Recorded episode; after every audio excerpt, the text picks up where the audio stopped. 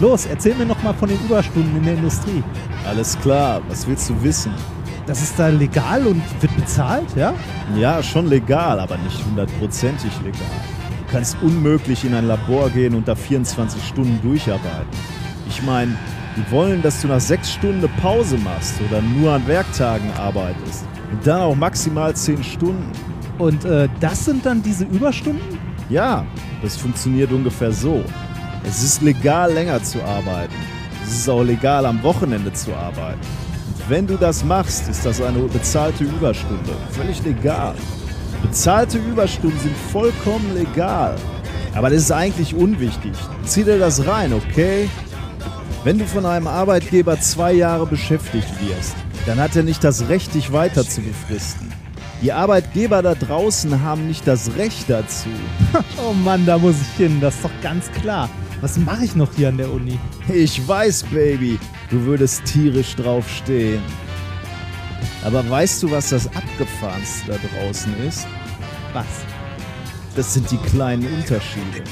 Ich meine, die haben den gleichen Scheiß, der hier läuft. Aber da läuft es eine Spur anders. Zum Beispiel? Zum Beispiel, wenn du im Labor Alkohol brauchst, kaufst du dir Propanol. Und ich meine nicht den 0,5 Liter Kanister Waschbenzin aus dem Baumarkt, sondern sauberes Isopropanol. Da draußen kannst du das einfach im Lager abholen. Weißt du, wie die einen Viertel Zoll Sweatschlock-Verbinder da draußen nennen? Die nennen die nicht einen Viertelzoll Zweckschlockverbinder? Nein, Mann. Die haben das metrische System. Die wissen gar nicht, was ein Viertelzoll ist. Wie nennen die ihn dann? Die nennen ihn den 6 mm Verbinder. 6 mm Verbinder. Ja, so ist es. Wie nennen die eine Turbopumpe? Eine Turbopumpe ist eine Turbopumpe, aber die nennen sie Turbomolekularpumpe. Turbomolekularpumpe? Wie nennen die einen Raman-Spektrometer? Keine Ahnung. In der Analytik war ich nicht. Weißt du, was die da draußen mit ihrem Urlaub machen? Was? Die nehmen ihn. Oh, das ist ja eklig. Habe ich selbst gesehen, Mann. Die sind einfach nicht da.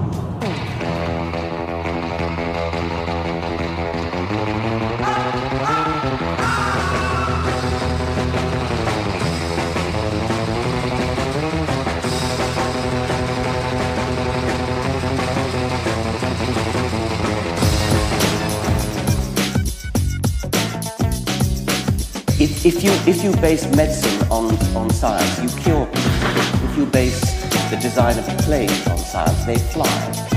Um, if you base the design of rockets on science, they reach the moon. It works. Bitches. Methodisch inkorrekt, Folge 58, direkt aus dem Kultfilm der Wissenschaften. Mit mir heute wieder mein Honey Bunny, Reinhard Remfort. Mir fällt nichts mehr ein, was ich zu begrüßen. Also nichts, was politisch korrekt wäre, was ich zu diesem Film sagen kann. Und ich bin der Royal mit Käse der Wissenschaftskommunikation, Nikolas Wörl. Glück auf. Da sind wir mal wieder. Da sind wir wieder. Schön ist es. Du freust dich schon, Oh ne? ja, ein bisschen, ja. Du freust dich schon auf die Sendung. Ja, ich Ja. freue mich auch. Äh, Ich habe auch Lust, über Wissenschaft zu sprechen. ja Ähm, stimmt, das müssen wir auch noch, ne? Ich bin, ähm, ich bin auch deswegen froh, weil ich eine anstrengende Woche hinter mir habe. Oh, Ich musste, durfte, ich durfte lehr, lehren. du durftest viel Wissen in junge Köpfe pressen. Äh, ich habe eine, einen Vorkurs gegeben, also eine, ein, eine Vorlesung jeden Tag, eine Woche lang über Chemie, äh, den sogenannten Vorkurs für Chemie ähm, für Ingenieure, glaube ich, so insgesamt. Ja, ich also verschiedene, verschiedene Ingenieure. Ähm, aber das war insofern halt, äh, oder aus zwei Gründen war das etwas anstrengend, weil ich A, ähm, Chemie jetzt nicht so das Fach ist, aus dem ich komme, sozusagen, Mhm. aber für, äh, für äh, die Fakultät arbeite ich gerade, deswegen ähm, habe ich diese Vorlesung gerne übernommen, war jetzt auch äh, nicht, also die, das Thema oder die, das Niveau dieser Veranstaltung ist jetzt auch nicht so hoch, dass ich ihn nicht erfüllen könnte. Aber es ist natürlich doch so, dass man sich ein bisschen wieder reinlesen muss und es ein bisschen anstrengend ist. Und diese, dieses, diese Tatsache, jeden Tag anderthalb Stunden Vorlesung zu halten, ist halt unglaublich anstrengend, muss ich wirklich sagen. Und danach bereitest halt den nächsten Tag vor ähm, und äh, stehst dann am nächsten Morgen wieder da. frage mich gerade, das ist ja die gleiche Vorlesung, die wir letztes Jahr Mhm. zusammen gemacht haben. Ja. Haben wir da letztes Jahr von berichtet? Da haben wir darüber geredet? Weiß ich nicht. Weiß ich nicht mehr. Könnte sein. könnte man noch mal reinhören, wie Könnte- es letztes Jahr war und wie es dieses Mal Wahrscheinlich ist. genauso gelitten. Ja, ich dieses Mal ja nicht. Ja, ich habe hier gelitten. Ja, Das, Ja, ja, das, das war ja auch meine Aufgabe. Letztes Mal hat es mir ja geholfen, weil ich jetzt äh, wahrscheinlich einfach nicht geschafft hätte, weil das halt völlig Neu Neuland war. Aber diesmal, ähm, ja. ja, das, ist, das Hauptproblem ist, man, äh, also war, ging mir zumindest so, als ich da letztes Jahr was vorbereitet habe, man, man liest das so, ich erinnere mich an vieles noch aus der Schule und ich hatte Chemie ja auch noch ein bisschen im Studium und habe dann auch mal zum Spaß hier und da ein bisschen studiert. Ähm, manche Sachen da drin, so manche, manche Gesetze in Anführungszeichen, da sitzt man als Physiker und so, denkt sich, okay, welches Modell steckt jetzt dahinter? Ja, das wurde mal so gemessen. Ja, aber wie? Warum? Ja, das ist so. Aber na, Ja, ist eine andere Denke, ne? Also, Ja, genau. Und, und das ist halt auch mein Problem, äh, oder unseres damals gewesen, äh, du stehst halt vor, vor Leuten und musst über Chemie sprechen und nach Möglichkeit natürlich in der Sprache der Chemie, während wir halt manche Dinge Ja. anders gelernt haben oder mit, mit anderen Worten bezeichnet haben. Äh, und ähm, das ist halt eine etwas andere Denke so. Und da reinzukommen, ja, kostet halt ein bisschen Mühe. Ist nicht unmöglich, aber kostet halt ein bisschen, bisschen Mühe. Ähm, und ich musste mal wieder feststellen, dass ich, ich tue mich schwer mit dem Format Vorlesung. So, das war halt damals schon, als ich Student war, nicht mein Format sozusagen. Ich habe nicht viel aus Vorlesungen mitgenommen. Man war da, man hat mitgeschrieben, man hat versucht zu verstehen, worum es geht. Äh, man ist dann nach Hause gegangen, hat dann doch nicht viel verstanden und musste dann halt nacharbeiten. Und das hat man dann kurz vor den Klausuren oder Prüfungen gemacht. Und dann Wo- hat man es irgendwann verstanden. Wo hast du mal gesessen? Hinten. Letzte Reihe, ganz Klar. hinten links oder Ja. ganz rechts, wo man so unauffällig. Emergency Ja. Exit. ja, genau. ja, da, Ja, wo, man, wo man sich halt gerne hinsetzt, ne? Aber auch aus uns ist nichts geworden. Ja. da habe ich auch mal Ähm, gesessen. und und Ja. we- weißt du, auch da als Student hatte ich schon so das Gefühl, ich bin mir nicht so sicher, ob es sinnvoll ist, dieses Format Vorlesung, da steht vorne einer und redet anderthalb Stunden, gibt Vollgas thematisch ähm, und trichtert wirklich, also absoluter Frontalunterricht von vorne, ähm, im Wesentlichen keine Fragen, keine Interaktion, einfach von vorne. Das heißt ja auch Vorlesung. Genau, ne? Das, das da- ist halt eine Vorlesung. Eigentlich ist meiner Meinung nach sowas wie eine Vorlesung heutzutage eigentlich obsolet, weil man es auch als Video machen kann, weil Fragen ist eh nicht. Also du kannst in einer Vorlesung natürlich fragen, macht aber kein Mensch und äh, auch wenig. Also wenn gefragt wird, dann wenig, weil eh keiner so wirklich mitkommt. Richtig verstehen und richtig wichtig, zumindest so im Physikstudium ähm, und in Chemie ist es genauso, sind die Übungen dazu Mhm. und die praktischen Sachen, die man Ja. halt irgendwie Praktika im Labor oder Übungen halt zu den Vorlesungen, Programmierübungen und so. Da fängt man an, den ganzen Mist zu verstehen. Aber in der Vorlesung direkt, da ist, oh, Und ich habe halt wirklich gelitten. Ne? Du weißt ja, wie wir beide äh, Wissenschaft kommunizieren. Ne? Ein bisschen Ja. unterhaltsam, ein bisschen mit mal einem Experiment oder halt nur Experiment. Ja. Aber jedenfalls äh, versuchen wir das halt ein bisschen unterhaltsam auch zu verkaufen. Ne? Und in dem Fall, also die Vorlesung war ja nicht mal von mir konzipiert. Ne? Ich musste ja das vorlesen, Mhm. was andere sich ausgedacht haben, was- didaktisch auch okay war. Also das war halt der Rundumschlag um um die Chemie. Aber da waren halt keine, da war nicht mal nach rechts und links geguckt, mal ein Gag mitgenommen oder so. Ne? Und das ist halt wahnsinnig anstrengend, weil mein, mein, meine Philosophie von, von Wissenschaft ist halt, die muss nicht nur bierernst sein, sondern die kann auch mal Spaß machen. Ne? ja, das, und dann stehst du da anderthalb Stunden und trichterst anderthalb Stunden äh, ein, siehst dann, wie, wie die Leute so langsam, du siehst in diese Augen und du weißt genau, wie du vor ein paar Jahren da noch saßt und nichts verstanden hast und du willst denen sagen, macht euch keine Sorgen, das ist, ist, so. so, schlimm. Ja, das ist Ja. so. Äh, und das war wirklich schlimm für mich, dass, dass, ich, dass ich dann nach, nach ein paar Jahren auf der anderen Seite stehe und das genauso machen muss. Ne? Das, das, ja, das Problem ist, also selbst wenn du eine Vorlesung, glaube ich, selber konzipierst, die kann besser sein, aber so richtig, also äh, nur Unterhaltung kriegst du halt nicht hin. Der, der, der, der Ding ist halt, du musst viel wissen innerhalb von so und so viel Semesterwochenstunden Ja. oder in dem Fall jetzt in einer Woche vermitteln. Du hast keine andere Wahl, als zügig da durchzugehen und zu sagen, hier ist das Beispiel, verstehen Sie jetzt nicht, können Sie aber in der Übung machen. Ja. Hier ist das nächste Beispiel, verstehen Sie jetzt vielleicht nicht, machen es, Sie das es, in der sind, Übung. es sind auch einfach Sachen dabei, die machen schon, also man muss die halt mal machen, sowas wie, weiß nicht, Distribution, äh, der Distributionsscheiß hier in Mathe oder, ähm, weiß nicht, am Anfang habe ich mir auch schwer getan mit äh, Fourier-Transformationen, den ganzen Reihenmist, den man am Anfang lernt und so. Ähm, aber man, man muss das halt mal gemacht haben und mal so grob verstanden haben, um halt den Rest zu machen. Und das Problem ist, es gibt einfach Sachen, die sind scheiße langweilig und schwer, die kriegst du halt nicht anders vermittelt. Also ja, zumindest, zumindest nicht in der Dichte. Ne? Du Ja. kannst dann nachher halt in einer, im Tutorium oder äh, in, im, äh, in, in der Übung sitzen und da zwei Stunden drüber reden oder selbst rechnen. Aber- Im Grunde genommen musst du zu Hause sitzen und das selber machen Ja. und dann kann vielleicht irgendwann mal ein Erkenntnisgewinn kommen. Aber selbst dann hast du Sachen dabei, die einfach keinen Spaß machen. Also niemand kann mir erzählen, auszurechnen, ob eine Reihe konvergiert oder so. Das, das macht halt keinen Spaß. Schönen Gruß an Sebastian Ritterbusch vom Modellansatz. Das, Verdammt. das macht dir mit Sicherheit Spaß. Ja. Nein, aber äh, das ist halt, das ist was anderes, als jetzt irgendwie zu erklären, wie eine Rakete funktioniert oder so. Da kannst du halt, wie du schon sagst, Experimente machen und Videos zeigen. Also, ja, gut, äh, gut, aber auch in der Chemie kannst du ja viele Experimente Natürlich, machen. Aber natürlich, ja, da dann nicht in der Kürze. Das, zumindest nicht, wenn du halt noch irgendwie Wissen genug mit vermitteln möchtest. glaubst du, es gibt in 30 Jahren noch Vorlesungen? Oder meinetwegen eine andere Zeitskala, 50. Ja. Meinst du? weil sich das, weil das Unisystem so unglaublich träge ist. Äh, da werden, also im Unisystem wird höchstens was verändert, wenn es von der Politik reingedrückt wird, wie äh, Bachelor Master oder von der Industrie halt extrem stark gewünscht wird. Aber von sich heraus Verbesserungen an der Lehre, die jetzt nicht über, oh, wir haben da ein tolles didaktisches neues Modell, das wir uns ausgedacht haben, das zwar nicht funktioniert, aber wir haben es uns ausgedacht und deshalb machen wir das jetzt. Ich glaube nicht, dass sich da wirklich was ändert. Also ich weiß auch nicht, wie man es besser machen könnte, ehrlich gesagt. Ja, ich auch nicht. Also ich, äh, wir, wir haben neulich im Young Researchers Network genau darüber gesprochen. Es gibt ja, äh, es gibt ja an der Uni Geld für ähm, E-Learning-Konzepte, sage ich jetzt mal Ja. so, äh, ins, äh, ohne da jetzt aufs Detail reinzugehen. Wir wollten uns da mal, wir, wir kamen zu dem Ergebnis, also äh, wir, wir Mitglieder vom Young Res Researcher Network, das, das sind so die Leute, das sind alles Postdocs halt, die, die potenziell auch Lehre machen und so. Und wir kamen halt zu dem Ergebnis, okay, was macht, wa- was ist überhaupt dieses Angebot mit dem E-Learning? Wir kennen nichts darüber, so, außer mal ein Schlagwort gehört zu haben. Und wir haben gesagt, okay, wir bestellen uns mal jemanden, der uns das mal erklärt. Welche Angebote gibt es da? Was kann man machen? Mhm. Und in dem Zusammenhang haben wir auch darüber diskutiert, welche von diesen Angeboten, also der, derjenige war noch nicht da, der kommt noch und, und Mhm. äh, stellt uns diese Konzepte mal vor, dann kann ich vielleicht hier in dem Rahmen auch nochmal drüber sprechen.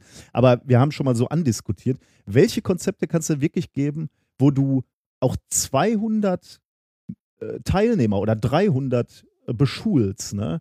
In so einer Vorlesung Grundlagen der Physik oder Grundlagen der Mathematik, da sitzen ja einfach auch 300 Leute. Da kannst du ja keine großen interaktiven. An welcher Uni sitzen da 300 Leute? Ja, okay, jetzt mittlerweile Ja. nicht mehr, ne? Aber Ja. dann nimm eine andere Vorlesung. Ja, okay, ich ja, ich weiß, Aber was du meinst. Also, es müssen ja nicht 300 Wobei sein. Lass Grundlagen der 100 Mathematik, glaube ich, tatsächlich, da so, äh, das waren doch echt ja, viele okay, Leute. wenn, wenn du viele, wenn du mehrere Studiengänge Ja, zusammenwirfst, aber wenn du jetzt irgendwie Mathe für Physiker hast oder so, da sitzen halt Ja, die okay. 40 Leute, die da sonst immer sitzen.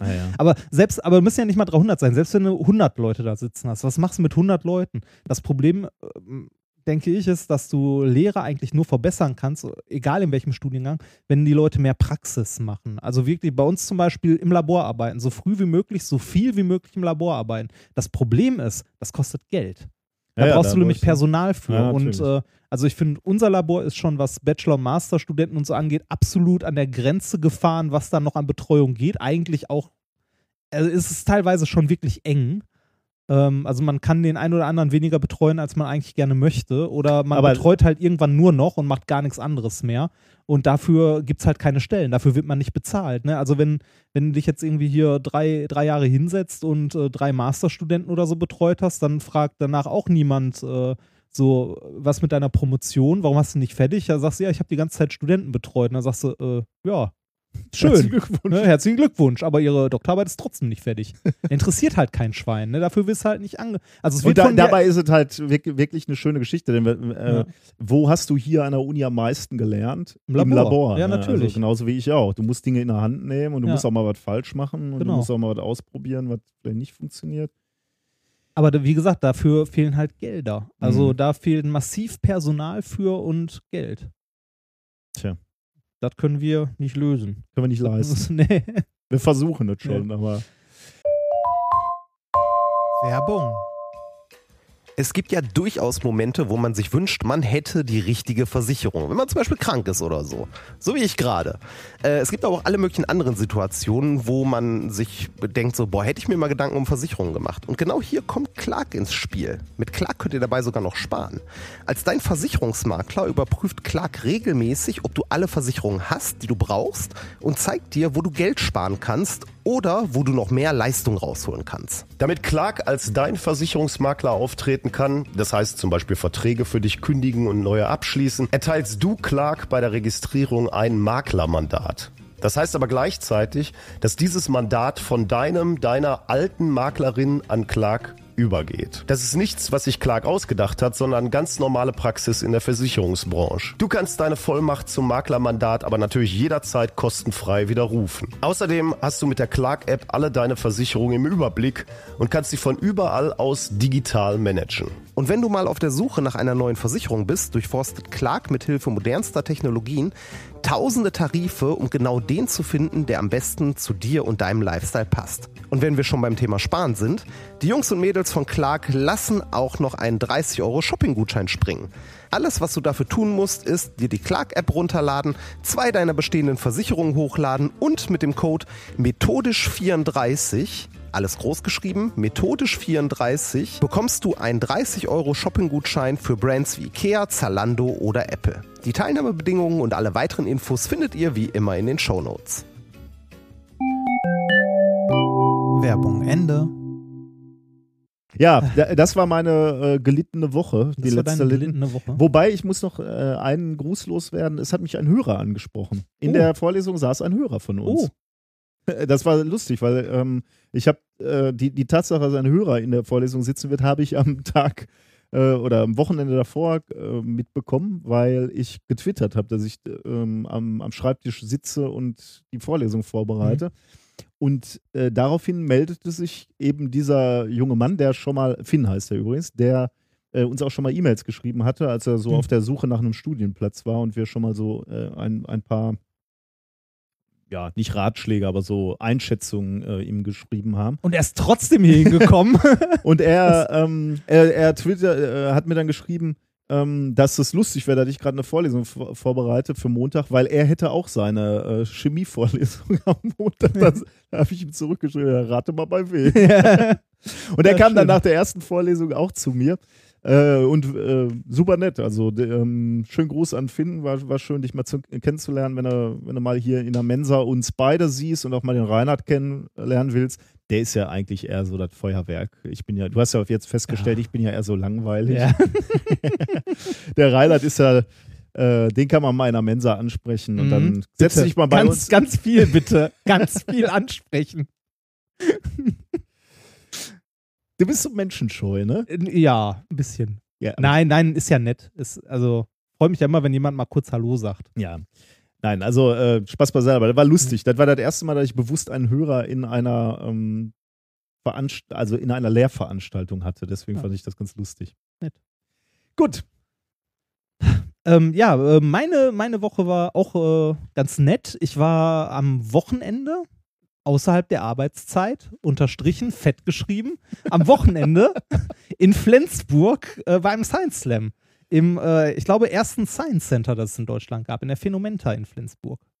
Das war nicht jetzt das Wochenende, sondern davor, glaube ich, ne? Oder? Genau, da war das, Ja, das, das ja. war davor das Wochenende. Genau, da war ich äh, in Flensburg ähm, bei, wie gesagt, Im was? im Im ersten Science Center? Genau, das Was, war was, was ist denn Science Center? äh, Phänomenta, sowas. aber da gibt es doch ganz viele von. ja, aber da war das erste. Ach so, äh, Ja. nicht jetzt, äh, da ist das einzige, Nein, nein, da das, war mal das, das, erste, genau. Ah, okay. Ähm, der, der Mensch, der da, äh, ich habe den Namen jetzt leider vergessen, da der Leiter von dem ganzen Zeugs ist, hält auch auf dem äh, Forum Wissenschaftskommunikation einen äh, Vortrag zu Science Centern in Europa. Ah, habe ich, ge hab ich gesehen. Als ich mich anmeldete, habe Genau. ich gesehen, äh, da musste man ja äh, angeben, welchen, welche Sessions man be- beiwohnen Richtig, möchte. Ne? genau. Ja. Da werde ich vielleicht auch vorbeischauen, zumindest mal Hallo sagen. Ja. Ähm, da war ich auf jeden Fall, das war sehr, sehr lustig und sehr gut. Da äh, war ich äh, bei einem Science Slam ähm, moderiert von unserem guten Freund, dem Herrn Lampe. Ah, der, der war der Moderator. ich Der- hatte gesehen, dass er da war, Ja. aber ich hatte nicht Der, gesehen. der Herr Lampe war der Moderator, ähm, dann war meine Wenigkeit dabei und ansonsten für einen Science Slam sehr untypisch, nur Frauen. Hm. Und? Wie hast du abgeschnitten? Ich bin nicht Erster geworden. Ich habe auf ein Stechen verzichtet, so. Nein, es ist Aber auch. äh, da, da ist gute, gute Konkurrenz. Also war, ja, war eine waren, gute waren, waren alle super. Also die Ja. Vorträge waren alle großartig. Äh, zu einem sage ich nachher auch noch ein bisschen was, am ganz am Schluss. Ähm, ich habe bei einem Vortrag sehr viel gelacht. Das äh, war von äh, der Inga Marie, Marie, Marie Remke. Ja, Namen sind geht gar nicht. Die Inga ist eine ganz, ganz liebe. ähm, Die heißt wahrscheinlich Inka, aber nein, nein, nein, egal. nein, nein, Inga, da bin ich mir sicher. Bei Marie oder Mar nee, Marie, Marie, weil der, der, der Lamp hat nämlich Maria gesagt und das war falsch. Ähm, die hat auf jeden Fall ihren Vortrag mit Handpuppen gemacht. Oh, Sehr schön, die, ähm, die macht nämlich äh, ja sowas wie Biologiedidaktik so in die Richtung, kommt aber eigentlich aus der Schiene VWL. Finde ich sehr lustig und die promoviert jetzt irgendwie in Biologie, indem sie äh, Biologie Kindern mit Handpuppen erklärt. krass. Und sie hatte Handpuppen dabei, die sie selbst macht. Das kommt am Ende, sagst du dann noch Nee, nee, was zu, dazu? nee Das zu was anderem sage Okay. ich den. Äh, Ähm, bei, bei Biologie und Handpuppen denke ich äh, immer sofort an, das gibt ja auch diese Bakterien-Kuscheltiere. Kennst du die? Ähm, das, das gibt so, äh, die Ich kenn- Pest gibt es dann, Ah, und ja, Cholera ja, ja, ja, kenn und ich, kenn. Herpesvirus und so. Nein, das, das waren niedliche für kleine Kinder gedacht. ja gut, da ist Ja. ja auch, kann man noch mal Ja. mit Pest kuscheln? Nein, das waren, das waren Tiere. Hauptsächlich. Tiere, okay. Und ein Baum, der das Publikum beleidigt hat, was ich sehr charmant fand. Äh, interessant, ja. Ja, war, war ganz lustig. Äh, Vor allem, ähm, die Inga hat mir noch erzählt, die Puppen hat sie unter anderem, also teilweise äh, in der Werkstatt gemacht, in der Herr von Bödefeld entstanden ist. Oh, der coole Herr von Bödefeld. ja. Wusstest du, dass es den nur in der deutschen Sesamstraße Ja, natürlich. gibt? Klar. Das ist, Ja, ja, ich kenne die Unterschiede zwischen der. Äh, Okay. Ich meine, Samson ja auch. Und Ja. Tiffy, Tiffy, Tiffy, Herr von Bödefeld. da äh, wirklich schöne Puppen. also die, sind wirklich, die sehen wirklich schön aus. Auch. Schöne Puppen. Schöne Puppen. Genau. Zu schöne Puppen Schöne muss ich die Puppen. Geschichte in Essen erzählen. Da, da gab es mal irgend so ein, äh, ich, ich weiß gar nicht, in dem Geschäft war, glaube ich, nie was dran, äh, drin, also ernsthaft. Ähm, da stand aber ein äh, Zigarettenautomat hing davor. Und irgendwann stand da mal so ein Graffiti, da hatte einer drüber geschrieben, geil, kippen. Und mit dem Pfeil Okay, auf diesen ja. Zigarettenautomat.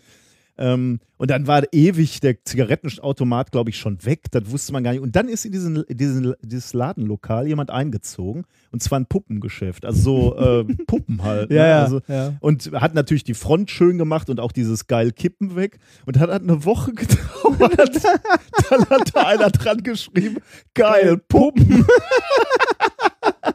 Ja, sehr schön. Wo war das? Irgendwo in Essen. Ich könnte die Stadtteil? Straße zeigen, aber ich weiß Ja, nicht, okay. wie, äh, wie die, wie, Auf jeden Fall da, wo Leute mit Humor wohnen. offensichtlich. Ich weiß nicht, wie der Puppenbesitzer das fand, aber ja, ja. Gut, ja. ja. Ähm, äh, Nochmal kurz zurück. Ähm, sehr, es, es kur- kursierten dann ja einige Videos. ja, da wollte ich gerade äh, drauf okay. zukommen. Äh, ich wollte nur noch kurz ein klein wenig Werbung machen. Die Inge hat nämlich gerade ein Buch geschrieben für Kinder, ein äh, Kinderbild, also so ein Reiseführer aus der Sicht von Tieren. Ein Reiseführer. Und wie, wo reist man dann hin? Durch die Welt, oder? Genau, die Tiere reisen so an die Orte, wo die so wohnen und so und erzählen oder reisen so ein bisschen durch die Welt und erzählen so ein bisschen, wo die halt leben, äh, geben Sightseeing-Tipps. Wie, äh, wie heißt das Buch? Weißt du dazu zufällig? Ein Reiseführer, äh, ich glaube, der heißt entweder Reiseführer für Tiere oder ein Reiseführer aus der Sicht von Tieren. Das können wir verlinken. Reiseführer für, Te äh, für Tiere, so. Ich er. notiere mir das hier mal gerade, damit wir es gleich nicht Ja. ver äh, verpassen. Und außerdem möchte ich da ja mal reingucken. Sowas kann ja, Ja. interessant werden. Äh, Ein ta- Reiseführer für Tiere. Tatsächlich hat die Inga einen schönen Humor, was sowas angeht. Ah, ich bin gespannt. Ja. Ähm, ansonsten, ach genau, äh, wir haben direkt nach dem Slam alle ein bisschen mit äh, Bier, ne?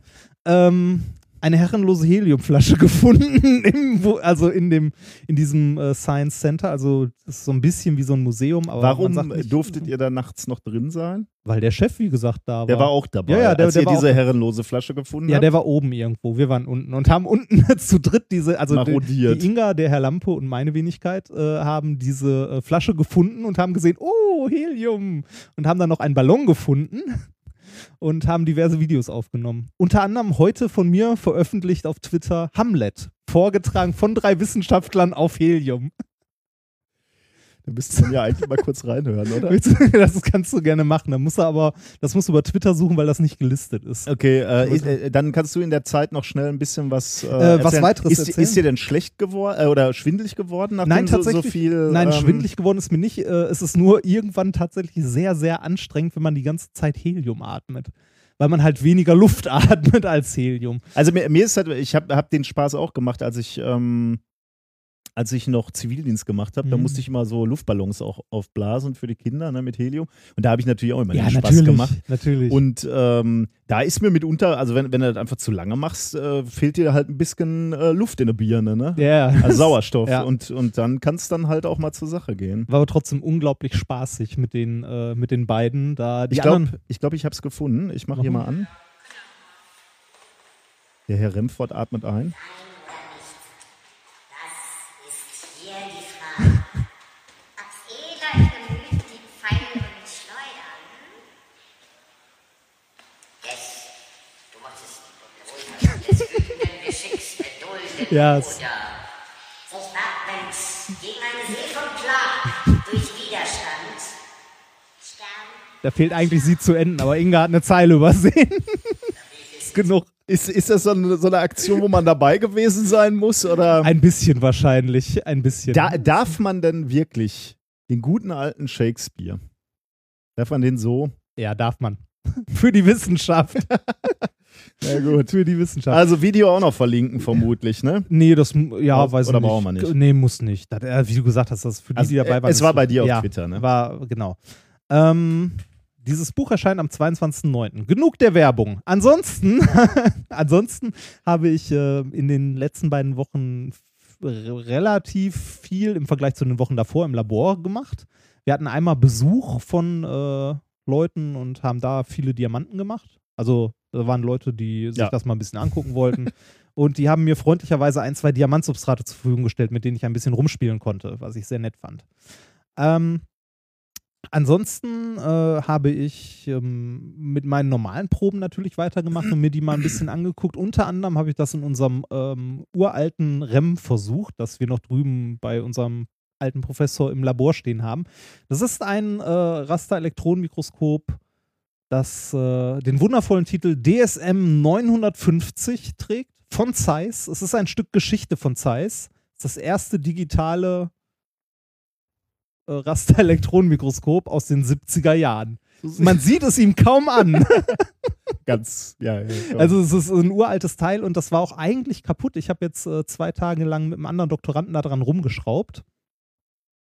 Und äh, das hat äh, tatsächlich, abgesehen davon, dass es eine Menge Arbeit war, auch Spaß gemacht, mal so ein Ding auseinanderzunehmen. Weil im Gegensatz zu heute, ähm, das sind noch Platinen, die sind noch per Hand bestückt da drin. Hm. Und ähm, man kann wirklich äh, alle Interlocks, also alle Prüfschalter und so halt auf der Platine verfolgen, wenn man möchte. Wir haben die Stromlaufpläne durchgeguckt, die wir haben von dem Ding, also auch die Signalläufe und so in so riesigen Ordnern. ja, ich kenne die. Haben äh, diverse Kontakte überbrückt, Teile ausgetauscht und haben es heute zum Laufen bekommen. Wieder. Jetzt kapiere ich erstmal, was du mir gerade erzählt hast. Ich dachte, du hättest mir heute Nachmittag erzählt, ihr hättet am äh, optischen Mikroskop äh, gearbeitet. Nee, nee, wir haben an gesetzt. dem- Jetzt macht Sinn. wir haben das REM wieder in Gang gesetzt. das- Jetzt macht es Sinn. das da ein bisschen vor sich hin Gammelte. gammelte. Ja, ist jetzt auch nicht, für ein REM ist die Vergrößerung auch echt nicht mehr so pralle, aber es ist halt, ne, mal 40 Jahre alt, das Teil. Äh, gehört eigentlich in ein Museum. Aber es ist ganz schön, wenn man da halt wirklich noch ähm, im Gegensatz zu Sachen von heute äh, selber Hand anlegen kann und das Ding wirklich selber reparieren kann, Ja. wenn man möchte. Ansonsten war es das bei mir. Gut, dann können wir eigentlich zu den Themen der Woche kommen, oder? Das, äh, ja, das äh, könnten wir tun. Ähm, ich, wir haben ja wieder, wie in jeder Woche oder wie alle zwei Wochen, Ja. Jeder zwei Themen vorbereitet. Richtig? Und ich möchte dir gerne sagen, wie mein erstes Thema heißt. Möchtest du es wissen? Sehr gern.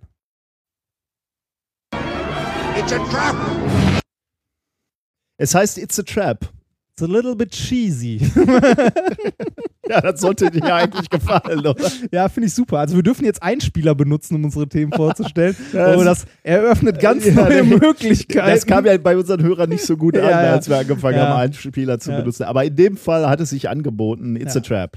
Äh, übrigens, weißt du, wer das sagt, ne? ja, ähm, General Admiral Admiral. Verdammt. Akbar. Ja, Der gute Admiral Akbar. den hätte ich mal fast auf meiner Wade tätowiert gehabt. Herrlich. Ja, Warum denn ausgerechnet den? beim Star Wars Walk-In. Aber es ist dann doch hier C3PO geworden. Beim was? Beim Star Beim Wars? Star Walk-In? Wars Walk-In. Was heißt das denn? Das heißt, ähm, man kommt mal lustig auf ein Tattoo vorbei. Es gibt verschiedene Star Wars-Motive.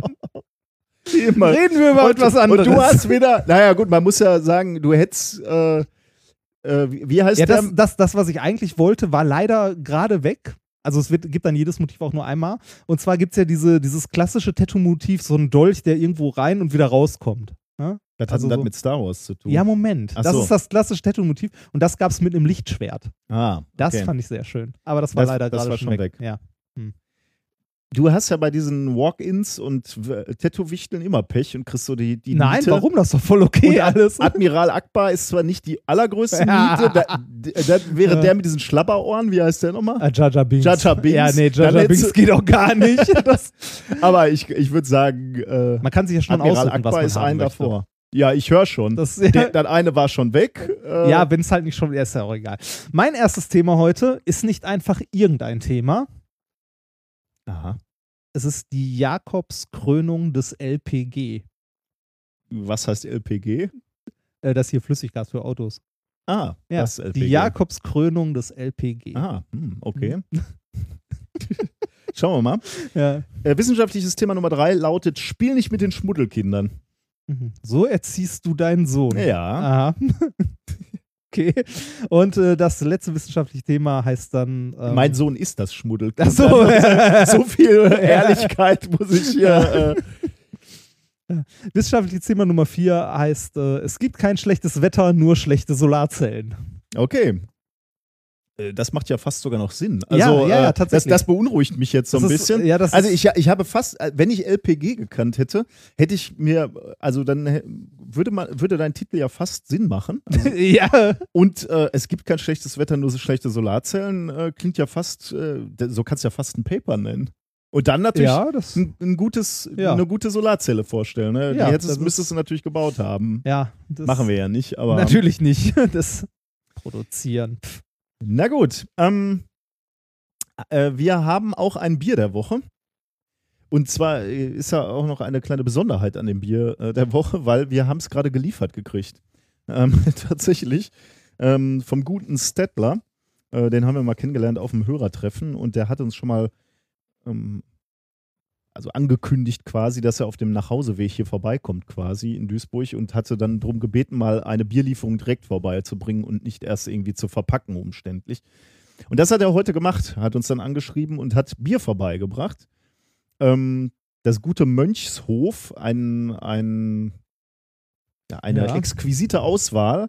Äh, und ich trinke heute das naturbelassene Schwarzbier und du trinkst ähm, das milde bayerische Hell. Echt? Hatte ich das bayerische Hell? Ah, okay. Ja. Ich wollte mir, also stimmt, das Original Mönchskopf wollte ich mir nicht geben. Das war ein Pilz. Ein schnödes Pilz. Also vielen Dank, Stettler. Ähm, und bi- bitte, ähm, also äh, der Stettler hat es gut gemacht. Der hat ähm, dieses Bier ähm, unauffällig verpackt. Ja. Das gab genau. in einer Kiste, die, wo man nicht erkennen konnte, was da drin ist. Ähm, also eigentlich äh, bitte hier keine ähm, Bierlieferungen persönlich an. ansonsten schreibt meinen Namen drauf. Mir ist das nicht peinlich. Ich habe damit kein Problem. Ja, der, der Problem ist, dass du das hier in Empfang nimmst und dann ständig reinschleppst. Ja, so. Kistenweise. Ich stelle das auch ständig hier in den Kühlschrank. das vor der Sendung. ja, aber das immer nur ein Fläschchenweise. Das kriegt keiner mit, dass das äh, riesige Mengen sind. ich laufe alle zwei Wochen mit zwei Flaschen Bier in der Hand über den Flur, um den in den Kühlschrank zu stellen. Wenn alle zwei Wochen jemand hier mit einem Bier über den Flur gehen, also laufen würde, würde ich auch denken, ah, Feierabend, ne? das, und auch noch mit zwei, ne? So. Okay, ähm, machen wir mal auf, ne? Ja, Und wir haben äh, diesmal auch noch was Besonderes. Wir haben besondere Gläser. und zwar vom Sven Rudloff, ne? Ja, Von genau. Vi Viva Britannia Viva Britannia. bekommen. Und- Eigentlich schon vor ein paar Wochen. Wir haben es nur irgendwie nie ähm, einsetzen können. Genau. Und äh, das Besondere an diesen Gläsern, er hat uns noch einen kleinen Brief dazu äh, geschickt. Ich möchte den, den Abschnitt, der diese Gläser betrifft, mal kurz vorlesen. Ähm, daher nun anbei vier derartige Biergläser für eure Gerstensaftverkostung. Es sind aber nicht irgendwelche Biergläser, es sind Ultimate Pint Glasses. Ähm, sie entstanden in Zusammenarbeit eines bekannten Glasherstellers mit der britischen Regierung und dem britischen Design Council. Mein Gott. Ähm, sie sind nicht nur formschön, sondern auch extra schwer zerbrechlich. Und wenn sie doch mal zu Bruch gehen, zerspringen sie in sehr, sehr kleine Brösel mit unscharfen Kanten. Also so sicherheitsglasmäßig. Das, äh, das verlangt ja fast Ja. nach einem Experiment. Ne? Ja, eigentlich aber, schon. Aber ich möchte, Sollen wir jetzt aus dem Fenster werfen? ich, ich würde sagen, nicht absichtlich, aber das könnte ja mal in einer der nächsten Ist Sendungen zufällig, passieren. Ja. genau. Und äh, da hat er noch geschrieben, sind wir ehrlich, das wollte die britische Regierung so, um bei Papp, äh, Pappschlägereien zu verhindern, dass Gläser als gefährliche Waffe eingesetzt werden. Ja, natürlich. Ja. Ja, das heißt, wir können hier so diese Filmtricks machen. Ich kann dir diese, diese, dieses Glas auf, auf die Birne. du hast, du hast mitbekommen, schwer zerbrechlich, ne? Das, Nee, das hätte ich, das hatte ich überhört. ja, gießen wir, oh, deins ist aber wirklich schön dunkel. Gießen wir mal ein. War- Äh, ja, vielen Dank, Sven. Ähm, wie gesagt, Viva Britannia, äh, der Insel-Podcast. Also wer sich für England und so interessiert. Wobei ich finde, ähm, ähm, er macht noch einen Gastauftritt in. Oh, jetzt habe ich den Namen dieses Podcasts vergessen. Jetzt muss ich da kurz nachgucken. Mist, wie, wie unangenehm. Ach. So. Ähm, das Schöne ist, in dieses Pintglas passt wirklich die komplette Pulle rein. Ach, das sieht doch mal toll Überbrücke. aus. Rede weiter. Ja, ähm, mein Bier hat zwar nicht so eine fette Schaumkrone wie deins, ist wesentlich heller, aber es sieht gut aus, es ist kalt und This ich Week in probiere es Germany. mal. This Week in Germany ist der Hm. Podcast, äh, äh, da reden äh, auf Englisch, ähm, da reden, äh, also man könnte sagen, so vom Blick von außerhalb auf Deutschland werden die, die aktuellen Geschehnisse in Deutschland ähm, diskutiert. Und das ist natürlich Ah. insbesondere jetzt gerade sehr interessant. Äh, und der Sven Rudloff hat da auch schon, hat da so, so eine Audiokolumne sozusagen, wo er als Deutscher dann ein bisschen was zu Deutschland sagt und dann so deutsche Phänomene diskutiert. Äh, beispielsweise hat er mal über den Tatort gesprochen und so, nur so als, als Beispiel. Und das ist auch eine tolle Sendung. Aber ja, Hm. so. Weiß, ähm, wenn ich das äh, heute richtig gelesen habe und das stimmt, ähm, weißt du, was das Motto des diesjährigen Tags der deutschen Einheit ist? Ich wusste nicht mal, dass er ein Motto. Das wusste ich auch nicht, ich habe es heute auf Twitter gelesen, wenn es denn stimmt. oh Gott, das wird jetzt peinlich, oder? Grenzen überwinden. Ja. Das ist böse, oder? Das ist echt böse. Naja, Ehrlich? Prost. Ja, finde ich auch. Äh, Prost.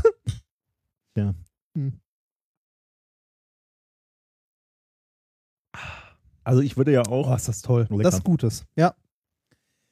Ich, äh, wir müssten ja vielleicht auch mal hier so ein klares Statement gegen rechts machen und für Refuge, Refugees, ne? Aber auf der anderen Seite muss ich ganz ehrlich sagen, das erklärt sich von selbst, oder?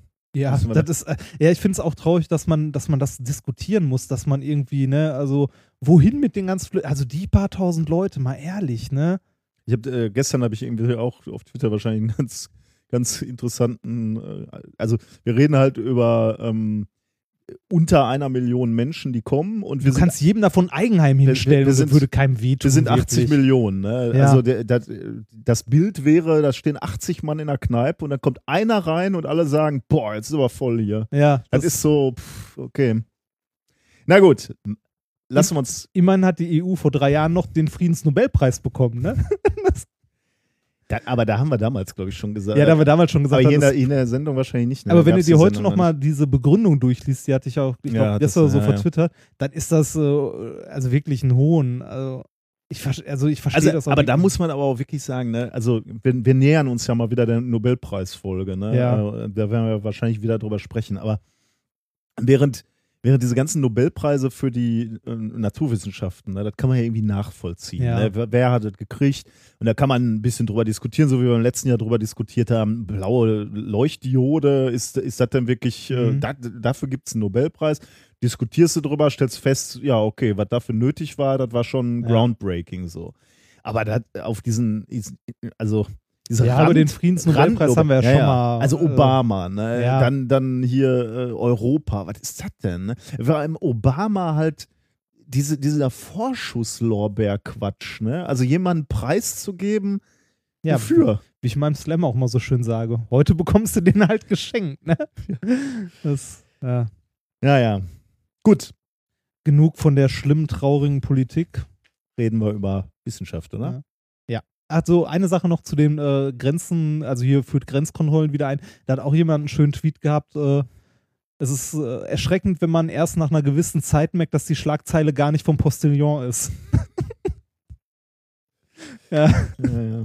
naja. Okay, ähm, Ist gar nicht so lustig, ne? Nee, das ist das, das Problem. Das ist, das also ist wirklich, mittlerweile. ich, ich finde also ich find das wirklich tragisch, also wirklich unglaublich tragisch, dass, äh, dass wir es als Gesellschaft nicht schaffen, ein paar tausend Leute aufzunehmen. Also mal ganz zu schweigen von den ganzen rechten Spinnern, von den ganzen Vollidioten, die da irgendwie ihre nationale Fahne hochhalten oder so. Also über die braucht man ja eh, die haben eh den Schuss nicht gehört. Aber dass der Rest des, der Gesellschaft von uns das nicht hinkriegt, diese Vollpfosten zu kompensieren und mal eine ordentliche Lösung zu finden, den Leuten Wobei, grundlegend was, zu helfen. was, was heißt Rest der Gesellschaft? Ich finde eigentlich das Feedback aus der Gesellschaft gar nicht mal so schlecht. Ich finde erschreckend, dass die Politik keine Lösung hat. Äh, Also die, die müssen ja jetzt handeln. Grenzen wieder aufbauen ist ja keine Lösung. Das, Nee. da, also das Problem ist ja dadurch nicht außer Welt. das ist ne? ein Armutszeugnis. Ich meine, also, die Leute sind halt unterwegs, ne? Die sind in den Lagern aufgebrochen und die, das nutzt ja nichts, wenn er zwischendurch eine Mauer hinsetzt, denn äh, davon, da gehen ja, die vor auch allem, drauf. Vor allem die Leute brauchen also erstmal nur grundlegende Hilfe einfach. Ne? Also die, wir müssen denen ja jetzt hier nicht ein Fünf-Sterne-Hotel oder so hinstellen. Ähm, Ja. Es gibt so viele Probleme, an denen halt, äh, also an denen unsere Politiker scheitern, aber an sowas Einfachen wie einfach mal Leuten zu helfen, unbürokratisch, aber unbürokratisch ist eh immer problematisch. Das ist Deutschland hier. Ja, ne? richtig. Das geht so nicht. Das, ja, egal. Nein, Gut. egal nicht, aber Egal. kommen wir nicht. zurück zum, Wir können es nicht. kommen wir zurück zur, zur Wissenschaft. Wir machen die Welt auf den Ebenen besser, wo wir es können. Oder wo es andere können. Und wir, Okay, sollen wir jetzt aufhören? wir können darüber sprechen Ja. im Moment. Zumindest. Ähm, wir kommen zum ersten Thema. Und die. Du hast Luft geholt. Wolltest du irgendwas sagen noch? Oder? nee, das ist nur so. ja, fang an. Ähm, das erste wissenschaftliche Thema lautet It's a Trap. Ah, ne, er hat gar nicht so mit so einem italienischen Nee. Einschlag gesprochen. Nee, eigentlich nicht. Aber wäre auch lustig. Klang ein bisschen auch nach Mr. Miyagi. Ja, das haben wir schon mehr als einmal besprochen. Das war Ja, die ja. Ich, hast du heute bei dem Intro gemerkt, ich habe noch eine weitere Dimension zu meinem Schauspiel hinzugefügt. ja, so ein bisschen. Böse. Der assige Bösewicht. So. Ich hätte jetzt eher gesagt, so der Lude. ja, oder so. Ja, ja, genau. Ja, vielleicht auch das. Ja. Ja. Also, du siehst, ich entwickle mich auch Ja, über die Jahre. Langsam, wirklich sehr, sehr langsam. Aber, Aber es wird. ähm, It's a trap. ja, wir müssen zu einem sehr ernsthaften Thema kommen, was dir sicher auch nahe gehen wird oder uns allen. Ähm, Krebs, Ja. Krankheit, Scheiße. Ja, das kann man so sagen. Ähm, aus verschiedenen Gründen Scheiße. Ähm, sage ich oft Scheiße, das darf ich gar nicht. Das, das, ja, mir wird das immer ja, ja, angelastet. eben, deswegen. ich, ich will auch dieses Image beibehalten. was, dass du der Saubermann hier Ja, in, dem, in diesem Duo bist? Natürlich, ja. ganz bescheiden. Also, Krebspatienten, die, die größte Angst für, vor Krebspatienten ist im, im Grunde genommen, also da gibt es natürlich viele Ängste, die mit der Krankheit zusammenhängen, aber ein, eine der größten Ängste ist, dass der Tumor streut oder bereits gestreut hat, wenn man ihn Mhm. entdeckt, ähm, und die Metastasen dann eben auch andere Organe befallen. Ja. Ähm, Metastasen entstehen, wenn Krebszellen sich vom ursprünglichen Tumor ablösen und dann mit dem Blut oder äh, mit der Lymphe wandern, sich dann eben in, in anderen Organen ansiedeln und da vermehren. Da, dadurch ist auch schon klar, was die Voraussetzung für so eine äh, Metastasierung ist. Ähm, der Krebs muss invasiv wachsen, das heißt also in angrenzende Strukturen hinein, damit er irgendwie zum Blut kommt oder zu den Lymphgefäßen. Wenn das passiert, ja, wenn, wenn es dann der richtige oder in dem Fall halt der, der falsche ähm, Tumor ist, kann er halt streuen und äh, diese Metastasen sich dann eben äh, im Körper verteilen. Wo verteilt sich dann konsequent, konsequenterweise diese Metastasen? Konsequenterweise stromabwärts, also vom Blut betrachtet jetzt stromabwärts. Ähm, das heißt also, Tumoren der Körperwand und Extremitäten gehen in die Lunge oder ins Gehirn, weil das eben genau die Fließrichtung quasi ist für, für Blut. Ähm, Tumoren des Darmes gehen in die Leber, weil da eben, also nach, der, nach dem Darm geht das Blut halt erstmal in die, in die Leber und dann zurück zum Herzen. Und das ist eben genau das Problem, wenn es dann lebenswichtige Organe betrifft, be befällt, ähm, dann hast du ein Problem, dann werden die Heilungschancen deutlich geringer. Ähm, ja, und das ist halt insgesamt äh, unerfreulich.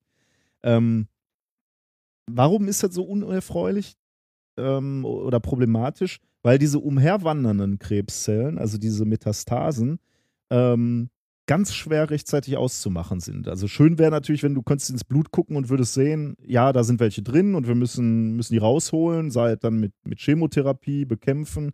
äh, oder weiß ich nicht, welche Möglichkeiten es sonst gibt. Äh, aber das ist halt schwierig, ähm, weil sie halt sehr, sehr schwer zu entdecken sind. Und deswegen äh, bleiben sie sehr, sehr lange unbemerkt und äh, können dann erstmal Organe befallen. Und das ist das Problem. Äh, Und Forscher versuchen jetzt schon seit vielen Jahren Methoden zu finden, um genau diese, diese zirkulierenden Krebszellen frühzeitig zu entdecken. Ähm, warum ist das so schwierig? Schwierig ist es, weil diese Zellen nur in sehr, sehr kleinen Mengen im Blut sind. Mhm. Deswegen kannst du sie halt nicht sozusagen suchen, finden und angreifen. Und dann ist, und, und jetzt kommen wir zu diesem Paper, was ich vorstellen möchte. Da ist nämlich irgendwie ein genialer Ansatz dazu gemacht worden, wie ich finde. Wenn du nicht hingucken kannst genau und diese Zellen finden kannst, also äh, mal, mal ein Vergleich, wenn du dich in, in den Wald nicht legen kannst und äh, das Kaninchen im Dunkeln jagen kannst, weil es nicht sehen kannst, weil es halt Nacht ist, was machst du dann? Möhren auslegen. Ja, um was zu machen? Das Also, Kaninchen anlocken. ja, okay, dann kommt es zu dir und dann schießt du ihm im Kopf oder? Oder die heilige Handgranate werfen. das ist die Alternative dazu. Ich dachte mehr so an Falle bauen. Also ja, Falle bauen geht auch. Ja, ist doch Möhren auslegen und dann. ja, halt, genau, ja, ne? ja. Also bei der Mö Möhre war es schon, nur ich Ja. dachte, wir, wir sagen Ja, ja noch, wir, wir okay, buddeln, ja, ne? buddeln noch. Aber Falle mit der bauen. Möhre ist gar nicht so schlecht, genau. Ähm, genau, eine Falle bauen mit, mit einer Möhre. Und genau das haben jetzt ähm, Wissenschaftler gemacht oder Ärzte gemacht. Lonnie Shee von der Northwestern University in Chicago und seine Kollegen haben nämlich genau so einen Ansatz gewählt, wo sie eine Falle aufgebaut haben. Und sie nennen oder dieses Paper, was sie in Nature Communications veröffentlicht haben, leider nicht offen, In Vivo Capture and Label Free Detection of Early Metastatic Cells. Veröffentlicht 8. September 2015. Also, anstatt diese Zellen, diese, diese schädlichen oder, oder gefährlichen Zellen aufzuspüren im Blut, locken sie sie einfach, einfach in Anführungsstrichen, an ähm, und versuchen sie zu binden. Ähm, der, der Ansatz ist, die- diese Metastasen gehen nicht irgendwo hin im Körper, sondern sie gehen dahin, wo es ihnen biochemisch gefällt. Sagen wir mal. Also die, die müssen ja irgendwo kleben bleiben oder haften bleiben. Äh, und da suchen sie sich halt einen Ort aus, der biochemisch für sie geeignet ist. Und genau dieses Wissen um diese, diese Andockorte nutzen die Forscher, um die Zellen gezielt anzulocken. Was sie entwickelt haben, ist ein schwammartiges Gerüst erstmal aus einem bioverträglichen Material, ähm, auf, auf das man gut Immunzellen setzen kann. Zu diesen Immunzellen. Was, was ins Blut kann dann oder, Ähm, nee, oder größer. das ist eher so schwammartig. Genau, Also ja. ja. Schwamm kann ja auch, ne? Schwamm sagt nichts über die Größe. Ähm, also, ähm, wir, wir kommen gleich zu dem Experiment. Die haben es natürlich Ja. in Menschen noch nicht ausprobiert. Okay. Die, äh, die haben es jetzt bisher in Mäusen ausprobiert. Und da ist es, äh, hat es so eine Größe von einer Tablette, von einer Okay. kleinen Tablette. Ähm, ich kann dir jetzt nicht sagen, wie groß es ähm, in, einer, in einem Menschen sein müsste, um Nee, eine ähnliche ich, Wirkung. Ich, mein, ich meinte jetzt, ist das wirklich was, was in den Körper kommt oder ist das Schwammding eher irgendwas, was die in der Petrischale Nee. liegen haben und dann. Also es, äh, es kommt in den Körper, es ist starr und es ist, ähm, es behält seine Form. Also Mhm. ist jetzt nicht irgendwie flexibel, wird aber operativ eingesetzt und bleibt dann an der Stelle. Also du setzt es unter die Haut und da bleibt der Schwamm dann ähm, sitzen quasi. Okay. Aber Schwamm heißt jetzt nicht, weil es flexibel ist wie ein Schwamm, sondern weil es ähm, porös ist wie ein Schwamm.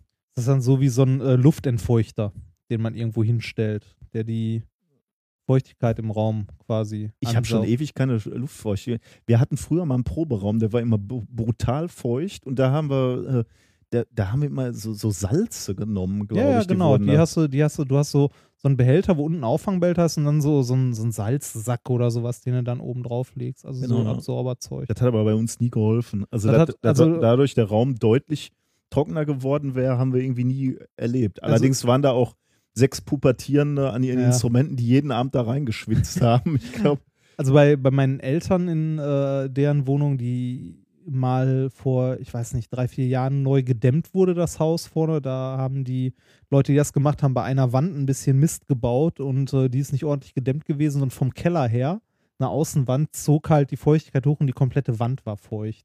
Äh, das haben wir erst so mit Raumentfeuchtern so ein bisschen halt mal geguckt, äh, dass wir den Raum ein bisschen trockener Mhm. bekommen. Das haben wir aber nach ein, zwei Wochen relativ schnell sein lassen, weil wir gemerkt haben, es, äh, bringt, also es bringt nichts im Sinne von, die Wand blieb halt feucht, weil es von unten jedes Mal nachzog. Und diese Luftentfeuchter waren tatsächlich irgendwann voll. Also da war wirklich so eine Wasser, hm. so eine Wasserschale voll.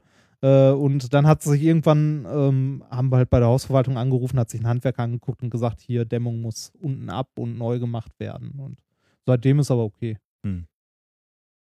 Also ich meinte nur sowas wie, wie so ein halt, so ein Magnet, der halt aus allem möglichen Zeugs das anzieht.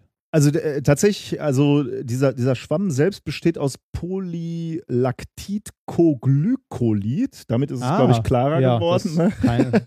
Das ist eine organische Substanz auf Milchsäurebasis. Vermischt mit ein wenig Voodoo. Nein, ich glaube nicht. Ich glaube einfach nur Milchsäurebasis.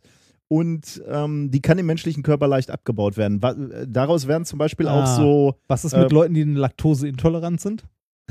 musst du dir dann aussuchen, was dir lieber ist. ja. äh, ja, okay. Ähm, dieses Zeug wird wohl auch für so Depotarzneimittel benutzt, weißt du, Ah, wo du so äh, ja. Arzneimittel einsetzt oder einbaust und dann wird das halt über die Zeit abgebaut im Körper und Wo man in der Werbung immer so eine tolle Pille sieht, die sich um zwölf Stunden dreht. Mit Vitamindepot. stimmt, Ja. ja. das, ich weiß nicht mehr, was es ist, also was für ein Medikament es war, aber jeder kennt diese Werbung und niemand weiß, wie das Scheißzeug heißt. Da hat, würde ich sagen, der Werber versagt, oder? Ja, könnte sein. Naja. Ähm, also da, darauf basiert das jedenfalls. Also so ein, so, ein, so ein Stoff, der vom Körper abgebaut werden kann und dementsprechend eben auch nicht dauerhaft schädlich ist, so für den, für den Körper. Ähm, darauf werden diese Immunzellen gesetzt, von denen ich gerade schon kurz gesprochen habe. Ähm, die heißen jetzt, das kann ich ja eigentlich auch, kann ich mir auch klemmen. Die heißen GR1-HCD11B Plus. Warum auch Ah. immer. Ich habe keine Ahnung. Ich bin da auch nicht tiefer eingestiegen.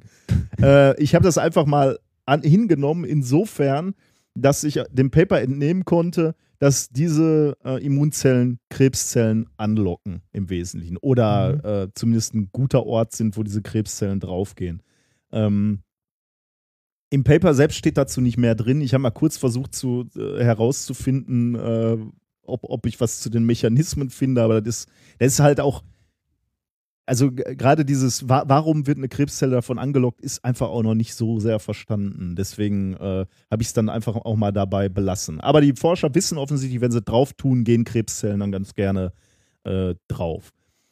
Um diese Falle jetzt auszutesten, also diese, diesen Schwamm mit den Immunzellen drauf, haben sie äh, diese, dieses Implantat quasi Mäusen eingesetzt. Und äh, zusätzlich haben, haben diese Mäuse noch eine aggressive Brustkrebsvariante eingepflanzt bekommen. Das sind immer schon so.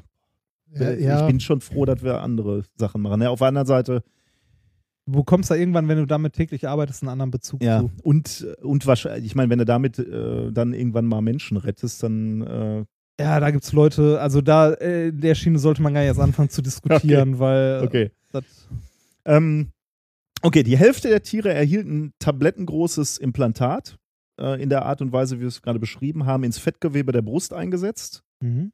direkt irgendwie unterhalb der, der Haut, also wirklich ähm, nah, nahe der Haut, also nicht, nicht sehr tief im Körper. Bei der anderen Hälfte der Mäuse wurde auch ein operativer Eingriff durchgeführt, aber keine Implantattablette eingesetzt. Einfach um auch diesen Stress des, der Operation zu haben und Mhm. so der Heilung, vermute ich jedenfalls. Ähm, jeweils nach einer und drei Wochen haben die Forscher dann mit Hilfe der Kohärenztomographie die Bioimplantate unter der Haut sich angeschaut. Ich weiß nicht so genau, was die Kohärenztomographie macht, aber die scheint irgendwie in der Lage zu sein, sich diese Bioimplantate anzusehen und eben äh, äh, wahrscheinlich sogar quantitativ zu gucken, wie viele Krebszellen sind da äh, getrappt, wie, wie viele wurden Mhm. da äh, gefangen quasi. Außerdem haben sie sich dann die Lunge und die Leber der Mäusen angeguckt und äh, überprüft, ob da Metastasen ähm, zu finden sind. Zu den Ergebnissen. Bei den Mäusen mit dem Bioimplantat äh, äh, ließen sich bereits nach sieben Tagen nach äh, Einsetzen der Krebszellen, äh, äh, li- ließen sich äh, nach Einsetzen, also dieses Implantats, Krebszellen in den Fallen nachweisen. Mhm. Ähm, und das, und das ist natürlich das Besondere, ohne dass Lunge oder Leber befallen Also, war ah, okay. in, in, äh, in diesen Mäusen. also da konnte man schon sehen, ähm, dass halt was auf dem Weg war. Genau. Und äh, noch was ist natürlich interessant. Die Implantate wurden besiedelt mit, ähm, mit, mit Krebszellen, obwohl diese gar nicht, also diese Implantate gar nicht an den bevorzugten Organen lagen. Ne? Ja. Also äh, die waren ja weit weg von der Leber beziehungsweise von, von der Lunge und trotzdem wurden sie besiedelt. Äh, das heißt, man könnte so äh, fast sagen, die, also die Krebszellen sind tatsächlich auch in diese Richtung gezogen worden, ne? in die Ja. Falle gelockt worden. Also deine Möhre hat offensichtlich ganz gut funktioniert. Okay. Ähm, also, um das ganz klar zu sagen, äh, Aber das, aber das ist aber nur, um die früher nachzuweisen. Es ist jetzt nicht so, dass die als Krebszellen schwamm, also als Magnet sozusagen wirken, dass man sagt, okay, wenn so ein Ding irgendwo eingepflanzt doch. wird, dann gehen die nirgendwo anders Doch, hin. also genau, jetzt hast Ah. du zwei, äh, zwei Dinge eigentlich, äh, also die, die Knackpunkte hast du jetzt angesprochen. Ne? Beides ist ja spannend. Ne? Ja. Also zum einen, äh, dieses Implantat einzusetzen als, ähm, als Sensor quasi, ne? hast du gerade genau Mhm. richtig gesagt. Du hast es drin und kannst dann, äh, dadurch, dass es so hautnah ist, halt, halt drauf gucken, ähm, relativ technisch unproblematisch drauf gucken und sagen, yo, da sind wandernde, zirkulierende Krebszellen im Mhm. Körper, wir müssen was tun. Das ist einmal die Funktion. Du hast diesen Sensor jetzt, den du vorher halt, halt überhaupt nicht zur Verfügung hattest. Aber das Zweite, was du gesagt hast, ist eben auch da. Die, die Organe sind regelrecht geschützt in dem Moment, wo du dieses Implantat reinsetzt, weil die Krebszellen nicht draufgehen. Und ähm, das äh, haben sie halt auch noch. Ähm, ist das nicht irgendwann voll? Ähm, äh, das haben sie noch insofern nachgewiesen, als dass sie natürlich noch Referenzmessungen gemacht haben ne, mit, den Mhm. anderen, ähm, mit den anderen Mäusen. Ähm, ähm, wo, ich muss kurz gucken bei meinen Notizen. Also bei den Mäusen mit den Metastasenfallen fanden die Forscher nach drei Wochen bei Gewebeanalysen erheblich weniger Krebszellen in den Lungen als bei den kontrollierten, äh, bei den Kontrolltieren. Entschuldigung. Die Tumorlast in den Lungen ähm, betr äh, betrug 88 Prozent plus minus 7 Prozent weniger als bei den äh, Kontrolltieren. Äh, ähnlich sah es bei der Leber aus. Ähm, zwei der acht implantierten Mäuse hatten Krebszellen in der Leber. Zwei von acht. Bei den Ja. Kontrolltieren ohne die Implantate waren es alle. Okay. Klingt Also schon mal ähm, nicht schlecht. ein Ansatz. Wie gesagt, die Hoffnung ist, wir haben hier einen Sensor und wir haben therapeutisches Mittel. Zumindest für eine gewisse Zeit. Denn deine Frage ist muss natürlich, halt auch rechtzeitig wieder passieren. deine, ne? deine Frage ist natürlich mal wieder absolut berechtigt. Wie lange hält so ein Ding? Ne? Ja. Auf der anderen Seite, wenn du das einsetzt und du kannst dann gucken, okay, nach, nach wenigen Tagen siehst du halt schon diese Krebszellen, dann kannst du ja schon handeln, ne, eigentlich. Und dann hast du offensichtlich noch ein paar Tage Zeit, bevor die Organe angegriffen werden. Wir müssen hier natürlich ganz klar sagen, wir reden hier über Tierversuche, wir reden über Mäuse, wir wissen noch nicht, ob dieses Prinzip auch beim Menschen funktioniert, ob es in gleichen Zeitskalen funktioniert, ob Ja. es mit einer gleichen Signifikant funktioniert. Aber das ist zumindest mal ein Ansatz. Ich muss sagen, ich Und finde diese, diese Idee, ne, eine Falle einzusetzen, äh, finde ich sehr charmant. Ja, das Hauptproblem bei Krebs ist nur leider äh, tatsächlich, ähm, das wann wird es erkannt. Mhm. Also ähm, ich weiß keine, äh, also ich weiß jetzt keine Statistiken oder Zahlen, aber so aus, äh, ähm, ja, ich sag mal so, ähm, Bekanntenkreis und ähnlichem, ähm, wo Leute halt betroffen sind, war es eigentlich bei allen Fällen, die ich kenne, so, dass es halt, ähm, ja, spät erkannt wurde. Ne? Also Mhm. trotz Vorsorgeuntersuchungen, regelmäßigen und allen trotzdem irgendwie einen Ticken zu spät. Ähm, oder dass es halt früh erkannt wurde, weil halt entsprechende Vorsorgeuntersuchungen und dann war die Behandlung auch nicht so sehr das Problem. Also dann ging Ah, es okay. eigentlich. Also dann kann man halt nochmal was rausschneiden oder halt entsprechend früh mit einer Chemo anfangen, die natürlich für den Körper immer kacke ist äh, oder Bestrahlung oder ähnliches. Aber bei, bei den Fällen, die ich zumindest kenne, die wirklich gravierend waren oder sind, ist es halt einfach zu spät erkannt. Ne? Ich meine, wenn, wenn du einmal Krebs äh, diagnostiziert hast und der äh, irgendwo, weiß ich nicht, dein Lymphsystem äh, einmal erreicht hat, dann, dann nützt dir nichts mehr. Also dann Das ist, äh, das dann ist halt also ist schon vorbei, ne? Also ich meine, du, du kannst selbst mit Krebs kannst du noch ein paar Jahre leben. Du weißt halt nur, dass da irgendwann Ende ist. Und du merkst, dass dein Körper nach und nach halt schwächer wird und abbaut und so weiter. Äh, Krebs ist so gesehen schon ein Todesurteil, aber nicht ein, also je nach Fall nicht unmittelbar. Aber wie gesagt, das, das Hauptproblem ist halt wirklich, also da, da ist diese Früherkennung dabei halt toll, dass man das sieht, bevor es irgendwo, ähm, also wenn man das mit den normalen Vorsorgeuntersuchungen irgendwie Mhm. kombiniert, würde das wahrscheinlich einen großen Schritt nach vorne bedeuten. Aber ähm, das Hauptproblem, wie gesagt, zumindest aus meiner Erfahrung, ist halt wirklich die frühe Erkennung. Also ich meine, das würde ja die Früherkennung fördern, aber diese Magnetgeschichte, so, hm. Welche Magnetgeschichte? also dass, dass man das als Magnet sozusagen so. nutzt, um halt Zeit zu gewinnen. Meinst du nicht? Also Weiß wenn, ich- wenn er vielleicht noch. Nee, ähm, ich, also ich glaube wirklich, dass, also eins der Hauptprobleme ist wirklich das Früherkennen. Und dass die Leute halt nicht drauf achten, nicht zur Vorsorgeuntersuchung gehen. Ich, ich meine, ich selbst äh, sollte eigentlich mal zu einer Vorsorgeuntersuchung gehen. Ähm,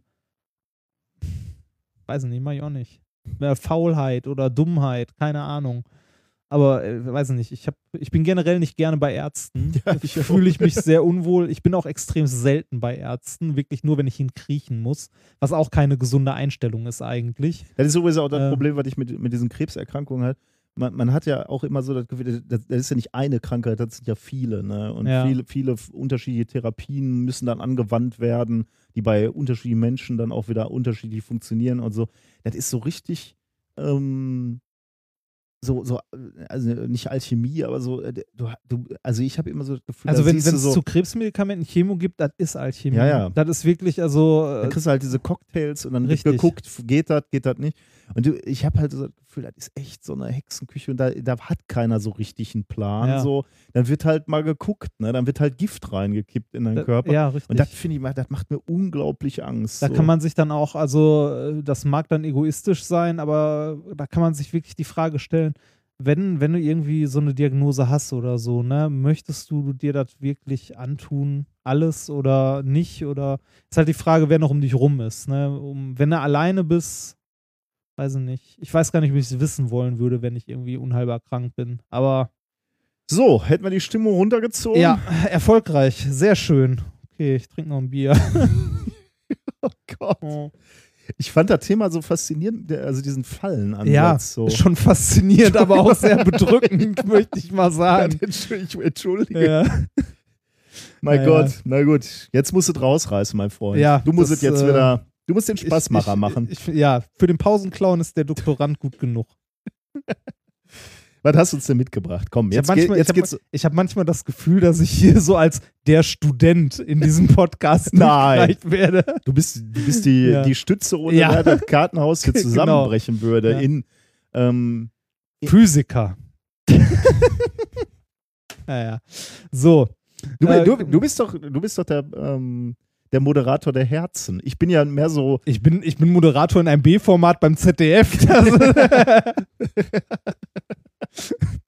aber hier jetzt. ja, ja. Das, Hier bist du der Moderator der Ja. Herzen. das, Ich bin ja mehr so der, der Techniker im Hintergrund. ja, was denn? ja, was? Reinhard, mein Internet geht nicht. Komm mal. Ja, nein, nicht, Ja, ja. nicht so technisch. Ja. So nicht. Ja. Mein Internet geht nicht. Als hätte ich So. sowas schon mal gesagt. Nein. Kommen wir zum nächsten Thema. Warte, stopp, ich muss kurz eine Marke setzen. Ja, Zack. sehr schön. Die Jakobskrönung des LPG. So. Welche Gase nutzen wir bei uns im Labor? Aber ich wollte jetzt eben kurz den, den so. Jakobs Krönungs, äh, Das kannst du auch singen. gerne. Aber ich, will, Aus, äh, äh, ich ein- hätte ja ein jetzt. Neuer wenn- wenn- Tag beginnt voll Sonne für uns zwei. Komm, lass uns diesen Morgen feiern. Mit Jakobs mild und fein. Oh, ist ein anderes Lied, stelle ich gerade fest. das kenne ich gar nicht. Nee? Nee, glaub nicht. Guten kenn nur Morgen. Guten Morgen, mild und fein, fein und na- Natur, mild wie der Sonnenschein. und damit, jetzt wunderst du dich, warum ich von Chemie keine Ahnung Ja, richtig, In meiner Birne Oh sind. Werbesongs. Kannst du noch den Bärenmarke-Song? ähm, der, der hatte einen Song Ja, nichts geht über Bärenmarke. Marke, ja. Bärenmarke. zum Kaffee. Ja. Qualität, ja. Oder Qualität, genau. So, kommen wir zurück zur Jakobskrönung des LPG. Welche Gase nutzen wir in unserem Labor? Meistens. Wasserstoff, Methan, Mhm. Argon, Mhm. schon mal äh, ja, CO2 nutzen wir schon mal. Ach, stimmt, da hab ich ähm, Stickstoff ne- nutzen wir schon mal. Und Sauerstoff gelegentlich, genau. Ja. Ähm, die Gase, ähm, die man, die einem so im Alltag begegnen, ist halt CO2 ne, oder generell CO-Gezeugs. Das ist das, wofür man so viel Steuern zahlt bei seinem Auto. ja, äh, das Klimagas. Aber heute, heute geht es hier in diesem Thema um Methan. In dem, äh, wo du jetzt mal. Ja. Ähm, Was ähm, machst du? Ich, ich wollte äh, kur- kurz, ja, ich gehe kurz ins Internet. Reinhard, mein Internet geht nicht. ähm, ich, ich wollte mal ganz kurz äh, in dem Zusammenhang, ähm, ist, man ist ja mitunter erstaunt, äh, woraus die Luft so besteht. Ja. Ne? Äh, wenn, wenn man sich das mal prozentual anguckt, ähm, des, deswegen, ich wollte mal diese, diese wenn, wenn ich das jetzt schon anspreche, wollte ich zumindest äh, auch äh, korrekte Zahlen dazu Das haben. meiste ist Stickstoff, ne? Richtig, das, meiste, das weiß man auch eigentlich noch. Das meiste ist Stickstoff 75. Also jetzt muss man gucken, Massenanteil oder Volumenanteil. geschenkt. Bleiben wir mal beim ähm, Volumenanteil. Ist egal. 78 Prozent etwa. Dann kommt, Stickstoff. Sau- dann kommt Sauerstoff. Dann kommt Sauerstoff, exakt. Grob 21 Prozent. Dann ähm, ja, Edelgase Argon.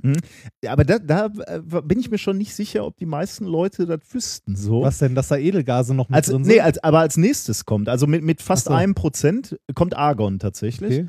Ähm, Kohlendioxid kommt deutlich drunter, ne, mit Ah. 0,038. Ich, ich, also ich, ich könnte mir vorstellen, dass mehr, mehr Leute glauben würden, so nennen, nennen die, die drei großen Gase, dass dann kommt Stickstoff, Sauerstoff, Kohlenstoffdioxid, die so in unserer ähm, Ja, ich- Atmosphäre sind. Ich glaube, die meisten Leute würden sagen, äh, Sauerstoff an Sau- eins. Äh, genau. Sauerstoff. Ja, Sauerstoff, ne? oder, oder die sagen Sauerstoff, Propan. Und was kenne ich noch für ein Gas? Erdgas. ah, nee, ist ja Luft. ja, ist, ne? ja. Nee, also von daher, Bildungsauftrag mal eben gesagt, 1% Argon, ja, Ja. tatsächlich. Nicht, schon nicht wenig. Ähm, aber heute geht es, wie gesagt, um Methan. Okay. Methan hat zwei Gesichter. Oh. Ja, Methan ist, wie wir, äh, ja, aber die sind auch beide eigentlich bekannt. Methan ist einerseits äh, ein Killergas, Klimakiller, Kuhpüpse, falls du dich erinnerst. Ja, ne? natürlich. Also äh, es gibt ja tatsächlich Modelle, dass äh, unser Klima sich stark erwärmt wegen hoher Fleischproduktion, wegen vielen Kühen, die halt viel Methan produzieren. Ähm, aber auch ein andererseits ein Kandidat für einen halbwegs sauberen Treibstoff. Weil Methan verbrennt ganz gut sauber. Also produziert weniger CO2, als wenn man jetzt unser Benzin äh, durch den Motor jagt. Ja, ähm, ich überlege gerade. Also ähm, Methan ist ja auch Bestandteil daher der Titel des Themas äh, in LPG. Also da ist ja auch Propan, Butan und sonstiges drin. Da äh, ist ja Also äh, CH4 kannst du doch irgendwie mit Sauerstoff verbrennen zu CO2, was Genau. jetzt äh, einigermaßen, äh, also für uns zumindest nicht giftig ist, für die Atmosphäre jetzt nicht so pralle, aber ja. Äh, in und Wasser, glaube ich. und Wasser, so, ne? exakt, genau. ja. Das Ja. heißt, wenn du verbrennst mit Sauerstoff, Ja, es CO2 ist halt- und Wasser, ist erstmal Ist, ähm, ist soweit ganz gut. Ne? Außerdem, man, man kann es auch in einer Brennstoffzelle nutzen. Es gibt auch Brennstoffzellen, die Mhm. mit Methan funktionieren, anstatt mit Wasserstoff. Ähm, ist prinzipiell eine feine, also kann man halt auch nutzen. Hat halt zwei, zwei Seiten. Ne? okay, ja. Ähm, die Frage, um die es in diesem Paper geht, ist, wie kann man CO2, äh, nee, nicht CO2, wie kann man Methan ordentlich lagern? Haben wir, äh, übrigens, Methan ist CH4, ne? So, also äh, ein. Kohlenstoff in der Mitte so. und, und äh, Wasserstoff äh, 4 jeweils drumrum. Also nur so, damit man chemisch, weil, weil ich gerade auch gesagt habe, daraus wird CO2 und H2O, damit man so ungefähr weiß, wo, äh, wo die Elemente herkommen. Ja. Ähm, wie kann man Methan lagern? Also wie, ähm, wie ist es traditionell gelagert? Bei uns im Labor zum Beispiel. Ja gut, traditionell in Gasflaschen. Ne? Richtig, genau. Aber es gibt ja auch diese, äh, diese, diese Biogas, ähm, ich, ich sag jetzt mal Reaktoren, wo Bauern so ihren ganzen äh, Mist reinkübeln Ja. und der gärt dann so vor sich hin und erzeugt Methan, oder? Ja, gibt's auch. Aber da lagert man das ja nicht. da ge- produziert da- man das okay, eher. Und was machen die dann damit? Das füllen sie dann ab, oder? Äh, Biogas, äh, keine, also weiß ich nicht, abfüllen, direkt verbrennen zum Heizen oder so. Das Ja, wahrscheinlich, wahrscheinlich das, ne? Ja, ich dachte, das erklärst du uns jetzt hier, weil Nein, es das geht, so. es geht darum ums Lagern, nicht ums Produzieren. ja, gut, aber ich dachte, du sagst jetzt sofort, die Bauern machen damit das Folgen, ne? Du hast die Bauern ins Spiel gebracht. das, ja, ich sag ähm, ja nichts. also wir, wir lagern das hier in Gasflaschen. Ne? Und äh, möchtest du so eine Gasflasche gerne unter dein Auto klemmen? so eine Gasflasche. Ja, die steht schon erheblich unter Druck, ne? Richtig, genau. Also so, eine, so, eine Stand, so ein Standard-Gaszylinder, wie wir den zum Beispiel bei uns im Labor haben, hat 200 Bar. Und jeder, der schon mal einen Reifen gesehen hat, der bei 4, 5 Bar platzt, weiß, wie verdammt viel 200 Bar sind. Ja, darf ich mal kurz eine Geschichte aus, aus der Ukraine erzählen? Ja, Wir, bitte. wir hatten mal einen Gaststudenten aus der Ukraine, einen Doktorand, der, der hat sich immer so ein bisschen amüsiert darüber, wenn wir. äh, War es Alexi? Natürlich. ja, wenn, wenn wir darauf Acht gegeben haben, ähm, beim Transport der, der Gasflaschen, da muss halt aufgepasst werden, dass die angekettet werden und dann auf den Gaswagen und dass man aufpasst, dass die nicht umkippen können und so, dass die nachher wieder festgebunden werden. Und da hat er sich halt drüber amüsiert und dann hat er gesagt, Nicholas, it's no problem.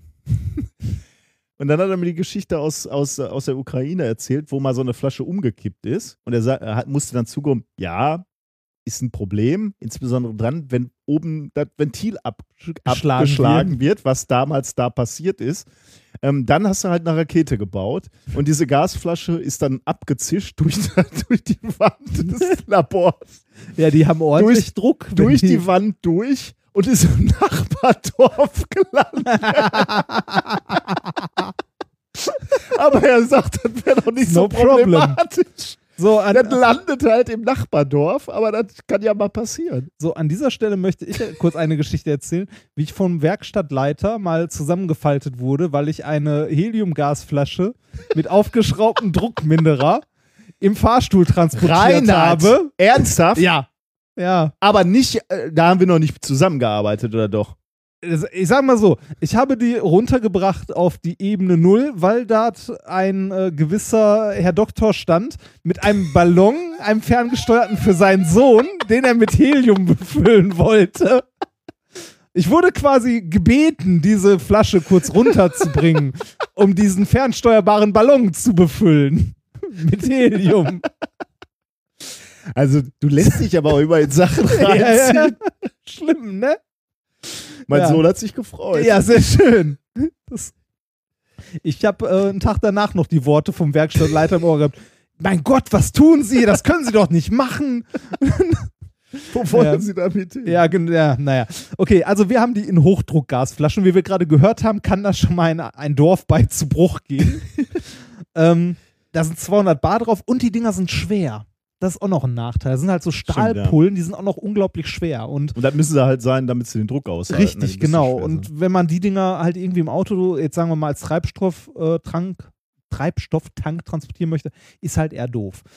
Ähm, interessanter und gefahrloser wäre ähm, eine Speichermöglichkeit, in dem das, ähm, das Gas absorbiert wird. ah, Also mhm. in Feststoffen absorbiert wird und ähm, dann entsprechend halt raus, wieder rausgelassen werden kann. Da erzählt unser Professor auch immer so schön diese Geschichte, wenn man sich einen Block Palladium nimmt, Mhm. der ein Volumen von Liter, also von einem Liter hat, passt da mehr Wasserstoff rein als ein flüssiger Liter Wasserstoff. Weil irgendwie das Gitter von diesem Palladiumkristall so angeordnet ist, dass die, äh, dass, dass die äh, Wasserstoffatome dann halt ganz eng gepresst Genau. werden. Enger als das eigentlich in der Flüssigkeit äh, Wasserstoff. Genau, also man, wenn man so einen Block Möglich, hätte, könnte ja. man einen Liter Wasserstoff nehmen, den da drauf schütten und der wäre komplett weg. Man Ja, könnte ja, noch mehr genau. hinterhergeben. Ja, das, äh, das würde man ja gerne mal machen. Das würde man ne? gerne mal machen. Das Problem ist, Palladium ist nicht so billig. ist, und flüssiger Wasserstoff ist auch nicht so leicht zu handeln. Ja, okay. Ja. Ähm, aber to wäre trotzdem toll, wenn man sowas halt hätte für Metall. Also so ein Schwamm eigentlich, ne? Da wäre man wieder genau, bei einem wie, genau wie, wie so ein Schwamm. Gasschwamm. Sowas gibt es. Das sind dann ähm, leichte Absorptionsmaterialien. Das sind dann sogenannte, also beispielsweise äh, Covalent Organic Frameworks nennt man die Dinger, COFs, oder M- Metal Organic Framework, MOFs. Also Ah. Koffs und Moffs. ähm, die haben beide den Nachteil, dass sie scheiße teuer sind. Also von, der Herstellung her, weil du halt. Ich zähle jetzt mal Scheiße bei dir. Ja, sehr schön. Den Sch Ach, bitte. Bei drei sind wir jetzt. Die sind halt unglaublich teuer. Verdammt teuer. äh, also, na, so teuer sind sie auch nicht, aber ist halt schon irgendwie schwerer herzustellen, wenn man irgendwelche Metalle braucht und ähm, irgendwelche Chemikalien, die man zusammenmischen muss. Es gibt noch eine Klasse von Materialien, die sind leicht haltbar, billig und äh, bioverträglich, und zwar unsere geliebten Carbon-Based Materials, mhm. also kohlenstoffbasierte Materialien. Ähm, Okay, welche im Speziellen? Äh, das äh, ist hier noch nicht so Ah, okay. aus dem Paper heraus. Also es gibt, äh, die haben das mit verschiedenen verglichen, aber ich komme jetzt darauf, Okay, was. ja, ja. Also das ist noch nicht das Besondere hier dran. Ähm, Ideal wäre es natürlich, wenn man diesen Rohstoff, also Kohlenstoff, ähm, irgendwie aus recyceltem Material gewinnen könnte. Also wenn man jetzt nicht teure Chemikalien benutzen muss, um seinen Absorber herzustellen oder teure Metalle, sondern irgendwas nehmen kann, was halt da ist und versucht daraus Absorber zu machen. Das, Das, ist so, das ist so wie die Geschichte, die ich äh, auch hier schon mal erzählt habe, wo, wo äh, ich weiß gar nicht mehr, wo die herkamen. Also irgendwie, äh, auf, auf so einer Konferenz waren halt welche, die haben sich auch mit amorphen Kohlenstoffschichten beschäftigt, Mhm. genauso wie wir. Nur die haben die halt aus geraspelten Kokosnüssen gemacht. da wollte ne? ich gerade hin, äh, das habe ich hier noch stehen. Genau sowas wurde auch schon gemacht und zwar aus Kokosnussschalen, Das, äh, aus also Autoreifen, hatten, hatten, die, Traubenkernen. hatten die da auch erzählt, dass das ein, ein fantastisches Material ist. Ich Ja. weiß gar nicht mehr genau warum, äh, aber die haben das unglaublich effizient umgesetzt. Und das ist halt immer, die Leute nehmen halt das, was sie gerade bei sich zur Verfügung haben. Wir würden jetzt nicht auf die Idee kommen, halt äh, Kokosnüsse zu zerraspeln. Richtig. Haben wir nicht, aber wir würden halt was anderes nehmen. Richtig, und genau das ist in diesem Jetzt Paper ich hier passiert. Äh, ich muss noch kurz suchen. ich Alte AOL-CDs. Nein, ja, da, davon hätte man viel, aber da ist ja mittlerweile der Nachschub auch nicht mehr so Ja, das stimmt. geregelt. Ja. Ne? Ähm, ich überlege, ob ich dir erst den Titel des Papers mal, vorlese gibt's oder erstmal gucken, wo die Leute herkommen. Kann, kann ich da Also drauf kommen? Ich, nee, ich, ne? äh, Doch, kannst du, ja. ja? Dann Kannst sag du. mir mal, wo die herkommen. Ähm, die kommen aus einmal vom äh, Ulsan National Institute of Science and Technology aus Korea und dem Ich- Na ich NASA, weiß es. Was denn? Chopsticks. Nein. Und dem, und dem NASA Ames Re äh, Research Center in Kalifornien, USA. Big Ich Mac Brötchen. Nein, ich sag mal so, der Ort ist relativ egal. Man wird es in jeder Forschungseinrichtung in großen Mengen finden. Auch hier. Kaffeepads. Ja. Ist, ja. Ehrlich? Das ist Hast du sehr denn nah dran. Der Titel von deinem Ding ist auch so, ne? Ach so, Die also, Jakobskrönung des LPG, genau. also äh, Kaffeebrüt, wie Ja, wir genau. im äh, Ruhrgebiet sagen genau. würden, ne? Alter Kaffeereste. ist geil, oder? Die haben quasi, also einer der, der Forscher hat auch in einem Interview gesagt, ja, wir haben in so einer Kaffeepause zusammengesessen und haben uns gefragt, Man müsste aus dem wie Zeug viel, was in, machen. der so, wie viel Methan kann man wohl in Kaffeeresten speichern? Und daraus haben sie ein Paper gemacht mit dem wundervollen Titel Activated Carbon Derived äh, from Waste Coffee Grounds for Stable Methane Storage. Das ist natürlich gut. Okay. Ja. Von Christian Kemp, Swang Bin Beck, Wang Gwen Lee, M. Mei Japan. Äh, okay, ich schenk's mir. Ähm, erschienen ist das Ganze am 2.9. in Nanotechnology. Die haben in der Küche gesessen und haben sich gedacht, okay, nehmen wir Kaffee. Haben ihre Kaffeereste genommen und haben dann, das ist auch im Paper genau, also ist im Paper genau beschrieben, was die genommen haben, und zwar 100 Gramm Kaffeereste und zwar Kirkland 100% Colombian Coffee Dark Roast Fine Ground. Ja, wissenschaftliches, korrektes Richtig, Arbeiten, würde genau. ich sagen. Ne? Äh, Das Ganze haben sie vermischt mit 100 Milliliter Kali-Lauge ähm, und bei 65 Grad für 24 Stunden gerührt. Dabei hat der Kaffee äh, einen Großteil der Kali-Lauge halt auf, also absorbiert. Und äh, danach haben sie das, äh, diesen ganzen Matsch genommen, haben den auf 100 Grad erhitzt, in so eine Kristallisationszelle gepackt. Also im Grunde in eine Backform Mhm. ähm, auf 100 Grad erhitzt und äh, das so lange geheizt, bis das komplette Wasser draußen war und ein fester Block entstanden ist, den sie hatten. Diesen festen Block haben sie dann genommen und unter einer Argon-Atmosphäre, im Paper steht hoch rein, alle Gase, die die verwendet haben, sind hoch rein. Ähm, dazu muss ich gleich noch mal ein Wörtchen sagen. Also in einer hochreinen Atmo- Argon-Atmosphäre ähm, geheizt das Ganze, also in den Ofen gepackt, Argon, also Luft raus, Argon rein und äh, für eine Stunde bei 700 bis 900 Grad geheizt. Verschiedene Proben und die haben dann auch so geile Namen. Also ich habe die, äh, ich habe mir die leider nicht mehr aufgeschrieben, ähm, aber die haben äh, ihre Proben nach der Temperatur benannt, auf die die geheizt haben. Irgendwie AC 700, AC 900, Okay. ist okay, ne? Ähm, zu den hochreinen Gasen, die haben da angegeben, äh, hier irgendwie, we used äh, pure argon und dann steht da 99,99 Prozent. Das ist jetzt nicht so super. Das ist, pure. nee, das ist eigentlich so das Dreckigste, was man in Gasflaschen kaufen kann. Also nicht ganz, ja, aber, aber aber es ist nicht besonders sauber. Ähm, Ultra Pure haben sie das nein, die haben nicht Ultra Pure, die haben einfach nur Pure Okay. irgendwie, also die haben von sauber geredet und da kann man drüber streiten, aber es reicht halt für die Anwendung anscheinend. Also mal zum Vergleich, die Gase, die wir benutzen, haben äh, eine Reinheit von 99,999 und dann kommt irgendwas anderes, also noch eine 9 hinten dran. Und die, die ich in meinem Prozess benutze, die haben, ich glaube, 7, 9 und dann kommt eine 0 mindestens. Also, okay. Ähm, Gut, jetzt äh, muss man natürlich sagen, nehmen die da auch äh, Kaffeebrot. ja, ne? Also richtig. Die nehmen, die nehmen Kaffee in Kalilauge und ähm, heizen das Ganze in einem Ofen. Also, die haben äh, diese äh, Versuche auch bei 1000 Grad durchgeführt, weil eigentlich höhere Temperaturen wieder eine größere äh, Oberfläche nachher ergeben, also von, der, von dem Kohlenstoff, der da überbleibt. Allerdings gab es das Problem bei 1000 Grad, dass, äh, also so ab 1000 Grad ungefähr, die Probe ähm, verbrannt ist.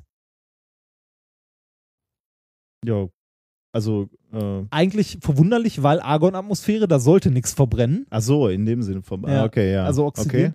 Äh, es ist aber irgendwie Sauerstoff ins System gekommen und die vermuten, äh, das konnten sie, haben sie auch im Paper geschrieben, ist nicht ganz geklärt, nicht, vermuten. Ka- Kalilauge ist doch KOH, oder? Da müsste da nicht auch schon irgendwie. Ja, äh, Kalilauge benutzt man auch, um Silizium zu ätzen.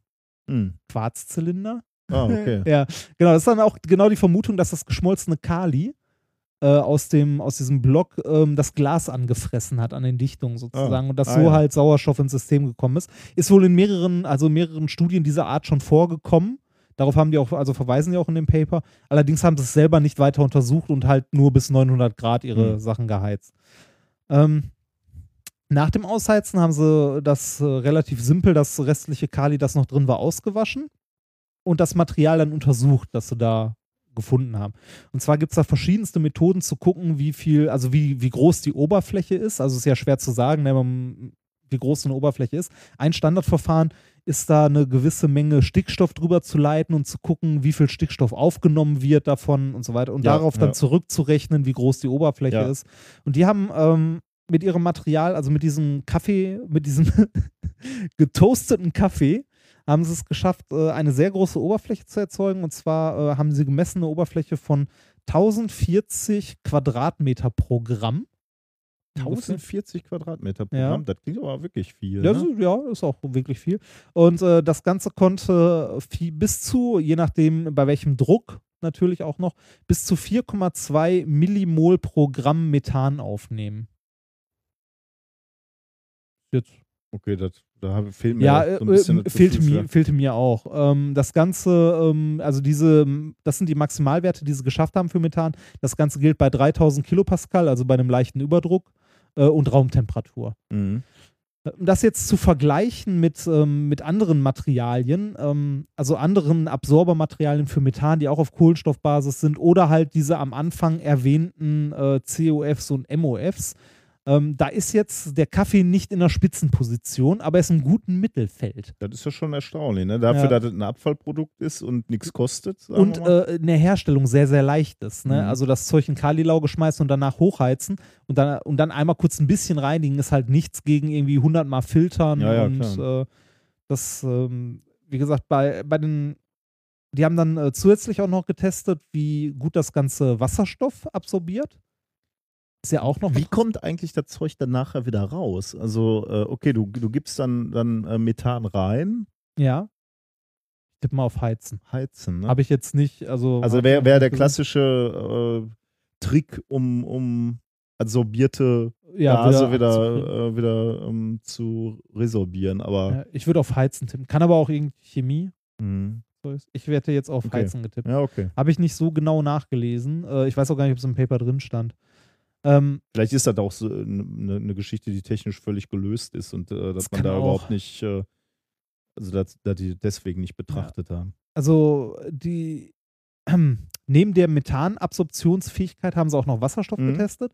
Und ähm, da konnten sie zugegebenerweise bei tiefen Temperaturen 77 Kelvin, also ne, mit Stickstoff runtergekühlt so in etwa, ähm, bei 100 Kilopascal konnten sie 1,75 Volumenprozent, äh nicht Volumenprozent, Gewichtsprozent äh, Wasserstoff absorbieren. Ist auch äh, genau wie das andere halt bei beiden Sachen nicht in der Spitze der äh, High Surface äh, Absorptionsmaterialien, aber im guten Mittelfeld beziehungsweise im oberen. Und dafür, dass es ein Abfallprodukt ist, das Mhm. halt äh, biologisch unbedenklich ist, in großen Mengen in Forschungseinrichtungen vorhanden und auch der Nachschub immer weiter produziert wird. äh, es ist ein äh, interessantes Material. Also ähm, alter Kaffee als Methanspeicher. Also wenn ich morgen früh hier wieder einen Kaffee mache im Institut, bringe Genau, ich die Welt ein Stück weit nach vorne. Richtig, ja, wenn du danach unseren Bachelorstudenten die Kaffeepads in die Hand gibst und sagst, hier, bau den Röhrenofen auf, schmeiß rein, schließ Argon an. Ja, das war die Jakobskrönung des LPG. Spannend. Das heißt, Ja. ich habe demnächst den Kofferraum voll mit Kaffeebrüt. Ja, da kannst du erst mit deinem Auto ordentlichen Kaffee machen und danach kannst du tanken gehen. Wie mit meinem Auto erst. Ja, erst frischen Kaffee rein, bis der verbraucht ist. Ja, äh, spannend. Ich glaube, da ist noch viel Potenzial. So äh, Recycling, so ja. Sachen recyceln. Ja, und, glaube und zwar auch. so clever recyceln. Ne? Ja. Nicht, damit meine ich nicht äh, alte Plastikflaschen zerschreddern, nach Ja. China schicken, die machen uns Pullover, die kommen zurück als Fließpullis. ja, ja, nee, das nee. finde ich so semi-clever. Nee, aber daraus ein Hightech-Produkt dazu Genau, das, machen. äh, den Rohstoff zu nutzen, um Ja. den weiter zu verarbeiten. Ne? Das finde ich auch schön. Ja, ja, ja, ist schon spannend. Könnte, So, könnte was gehen. könnte. Gut. Kommen wir zum Experiment der Woche, ne? Genau, das Experiment der Woche. Ich- wo, Ja, ja, ich, ich, muss, ich muss ja ganz ehrlich sagen, ich glaube, wir haben doch nie so sehr ein äh, Experiment äh, eingefordert bekommen. ja, ne? dass also uns so viele Leute geschrieben haben. Ja, das stimmt. da ist irgendwie ein In- Internetvideo äh, rumgegangen in den letzten zwei Wochen und das haben uns dann halt ganz, ganz viele geschickt. Wir können gar nicht mehr die Namen nennen. Ich weiß Nee. nicht mal mehr, wer der Das, Erste äh, war, der uns viele. das geschickt hat. Ähm, Die fragten, wie funktioniert das? Was passiert da? Und da nehmen wir natürlich diesen Bildungsauftrag an. Und Habe ich gesagt, das. Reinhard, Mach mal. wir müssen, wir müssen. ja. Ich habe jetzt gerade Vorlesungen, aber guck mal, dass du rausfindest. ja. ja, wir haben weder Kosten noch Mühen noch Reinhards Leben gescheut, Richtig. genau dieses Experiment auszuführen. Es geht um ein Video, äh, was ihr vielleicht gesehen habt, wo Menschen, also es gibt, es gibt mittlerweile mehrere Videos davon. ja, es ne? gibt mehrere nicht nur davon, genau. wo jemand mit so einer leicht äh, abgetrunkenen Colaflasche im Wesentlichen irgendwo sitzt und da Feuerzeugbenzin reinlaufen lässt. Ja, also Gas, dieses äh, unter Druck stehende Gas halt da rein drückt und in die Flasche strömen lässt. Äh, relativ lange. Wie lange sieht man im Video leider nicht genau. Ähm, und äh, dann die Flasche umdreht und die wie so eine Rakete halt abhebt. Also äh, zumindest sieht man nicht, äh, man sieht nicht, wie lange er das macht, aber Ja. es ist nicht kurz. Ne? Also Genau, es ist schon ist- so, er sitzt da lange und, und füllt da immer und immer wieder Ist schon ähm, ordentlich was drin, ja. was rein. Ja. Ja. Und da haben wir, was spürten wir- vorbereitet. genau, wir, wir spürten, dass wir diesem Bildungsauftrag nachkommen müssen und wir müssen herausfinden, geht das? Geht das denn wirklich? Und, Und warum? Wenn, wenn ja, dann natürlich da nicht aufhören, sondern auch noch sagen, okay, wir wollen es dann auch noch erklären. Und können was besser machen. Ja, genau. Und werden wir überleben. Ja.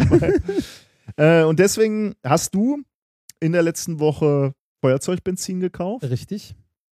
Ähm, wir haben Cola hier. Ja. Wir haben Wasser. Wasser und Flüssigstickstoff, weil wir noch äh, ein Referenzexperiment erdacht haben, um sozusagen Ja. dem ähm, Den Effekt ein bisschen deutlicher zu machen. beziehungsweise erstmal auf die Schliche kommen, Ja. was, was der Effekt ist. Ja. Ne? Ähm, hab ich, äh, haben wir jetzt eigentlich schon gesagt, okay, äh, Colaflasche, Feuerzeugbenzin rein, dann umkippen, die Flasche? Gas, also Benzin, nicht, nicht dieses Zippo-Benzin, sondern Gas. Also ja, Gas, das, ja, stimmt. genau. Wie, wie heißt es? Also, ähm, das ist Butan mit was? ich weiß gar nicht, das ist, so, nicht das ist genau. nee, das ist nicht, also das ist so ein Mix aus Bo Butan, Propan. Irgendwas hier Genau. jedenfalls, genau. Das rein und dann wird die, äh, die, die Flasche eben umgedreht. Ich weiß nicht, Genau. ob wir das gerade gesagt haben. Umgedreht und dann zischt die ab wie eine Rakete. Ne? Richtig. Äh, also äh, nur um, um das nochmal klar zu machen. Ähm, und wir werden genau das jetzt versuchen. Wir werden jetzt rausgehen vor äh, unser Institut. Institut. ähm, es scheint jetzt so zu sein, dass würde es schon etwas leerer geworden sein. Äh, deswegen glaube ich, können wir es wagen, mal nach unten zu gehen. Das sieht ja keiner. Der Campus. Nein, nein, wenn da so eine Rakete abzischt, Nein, was das- soll da passieren? Ja. Ich finde es übrigens auch super, dass wir schon mit dem Bier angefangen Ja, ist haben. doch So, toll. dann können wir wenigstens sagen, wir sind ja, unzurechnungsfähig. mit, mit Flaschen, Flüssigstickstoff und Gas experimentieren, da sollte man mindestens ein Bier drin haben, oder? War ein russisches Video. Oh, Himmel, Himmel. Also, wir gehen mal runter. Wir werden dann unten erstmal das Experiment durchführen und dann nachher wieder zurückkommen und dann, dann diskutieren wir mal, was wir da ähm, Gesehen haben. gesehen haben äh, und versuchen dann zu entschlüsseln, was passiert ist. Bis gleich. Kosten vieler Fehler. Denn am Ende siegen stets Ehrlichkeit und Rechtschaffenheit. Sie triumphieren immer. Nein. Es steht uns Sterblichen nicht zu, in die Gesetze der Mutter Natur hineinzupuschen. Aber wieso sagst du, dass die ganze Welt in Gefahr ist? Ganz einfach. Wenn wir nicht sprechen könnten, gäbe es keine Telefone. Oh ja. Du weißt, dass es Millionen von Menschen gibt, die tagtäglich Telefone geschäftlich nutzen. Naja, ansonsten müssten sie ihre Kunden andauernd persönlich treffen. So, wir sind jetzt draußen angekommen. Im Außenbereich, direkt neben dem Biotop der Fakultät sozusagen. Richtig. Ich sehe Seerosen. Tatsächlich. Also wir sind umringt von Institutsgebäuden, was mich persönlich jetzt etwas ähm, unruhig stimmen Mich lässt. nicht. Äh, Remford ist da völlig entspannt. Er wird jetzt auch. Ich werde das Experiment einleiten. Was, was, was hast du, ist das nochmal? Bhutan? Äh, das ist, glaube ich, eine Mischung aus Butan, Propan. Müsst ihr aber noch mal nachgucken. Feuerzeugbenzin. Und äh, die, also wir wollen ja dieses Internetvideo nachstellen, Ja. das uns mehrfach angetragen wurde. Wir probieren das mal mit einem kleinen Fläschchen mit Wasser anstatt mit Cola. Das, was ihr jetzt zischen hört, ist tatsächlich das Gas, was wir hier reinlaufen lassen ins, äh, in die Colaflasche mit, gefüllt mit Wasser. Was hast du für das Gas ausgegeben? Drei Euro die Pulle. Und die lässt du jetzt hier komplett reinlaufen? Oder? Ja, eventuell sogar zwei, wenn die eine nicht reicht. Ich fühle mal gerade. Es wird kalt und da bildet sich massiv Eis auf der Oberfläche. Jetzt ist die erste Flasche leer. Ja, machen wir direkt zwei, ne? Ja. Falls es hiermit nicht funktioniert, ich habe noch eine Notfallflasche Cola. Ups. Viel hilft viel. Ey, Jetzt ist aber schon sehr vereist da oben, ne? Hm. Jetzt hast du den, die Öffnung.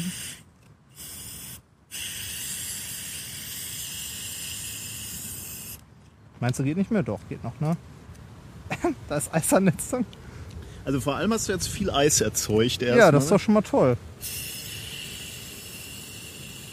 Ich glaube, die ist auch langsam leer, oder? Ja, dann. Willst du mal umdrehen? Ich habe irgendwie Zweifel, dass das funktioniert. auch, ja. Das sieht auch anders aus als im Ja, Internet. probieren wir mal. Ja, das hat nicht funktioniert, würde ich sagen. Dann, äh. Alter, ist das eklig. Würde ich sagen, machen wir das nochmal mit der Cola, oder? Cola und nochmal. Cola und mehr. Ja, haben wir noch eine Flasche? Ja, die Cola-Flasche kannst du sofort nehmen, oder nicht? Achso, ja, ach so, stimmt. Ich überlege gerade, ob wir jetzt äh, das nehmen sollen. Das ist nur eine andere Flasche mit. Die ist äh, größer, ja. Ja, nehmen wir das mal. Aber Hauptsache. Also dann, äh, okay, dat, dat, nachdem das jetzt hier nicht so super funktioniert hat mit dem Wasser, wir dachten, wir könnten auf eine Ersatzflüssigkeit übergehen. Versuchen wir mal mit ähm, Cola? tatsächlich Cola, ne? Ja, das hat nicht so pralle da funktionieren. Der kann aber auch äh, dran liegen, dass unser Gas irgendwie nicht geeignet ist. Gab es da im Internet keine Rezeptur? Nein, ich habe nur dieses Video gesehen, wie wir alle. Und du bist so, du bist dumm genug, um das auch auszuprobieren, ne? Richtig. Hm, es klebt hier alles schön. Der Herr Remford ist schon massiv voll mit Wasser und jetzt auch voll mit Cola.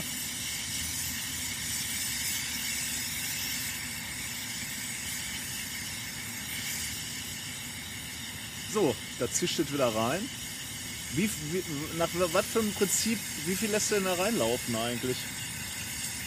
so viel wie geht. Denkst du, ich habe einen Plan von dem, was ich tue? Ehrlich gesagt, nee.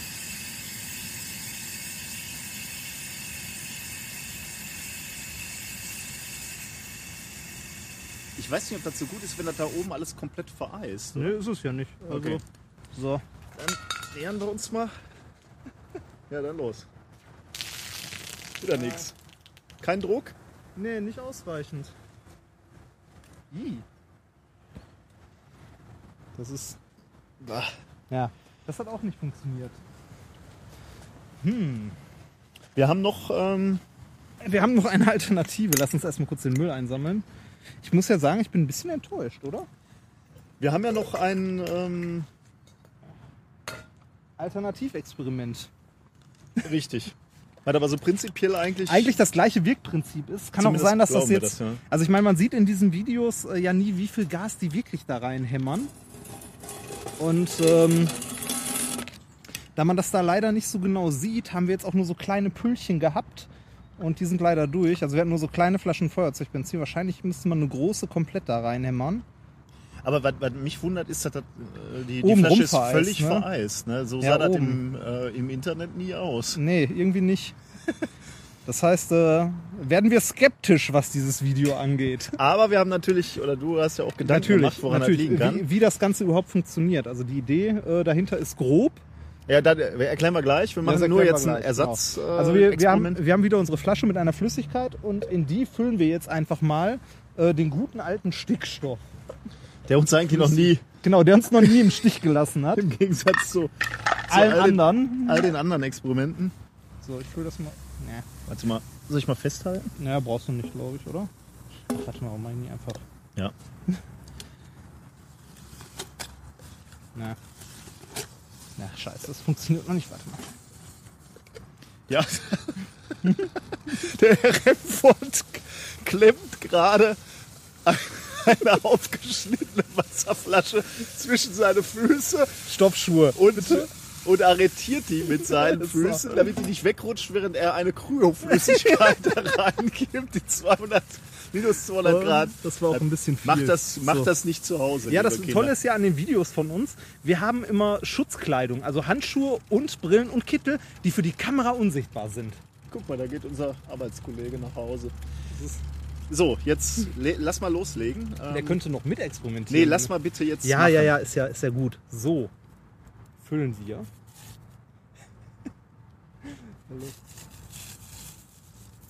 Er knuspert es wieder. So, und jetzt füllen wir einfach mal wow, flüssigen Stickstoff auf das Wasser oben drauf.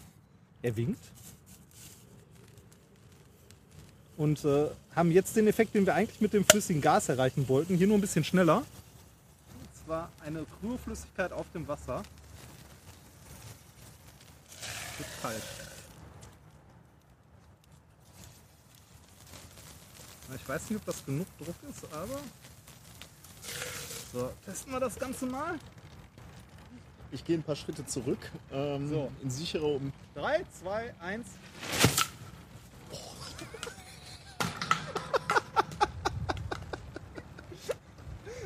Das hat schon mal relativ gut. Ich finde, das machen wir nochmal, oder? Das machen wir nochmal. ja. nochmal. Das ist jetzt äh, akustisch natürlich nicht so spannend, aber da müsst ihr jetzt mit durch.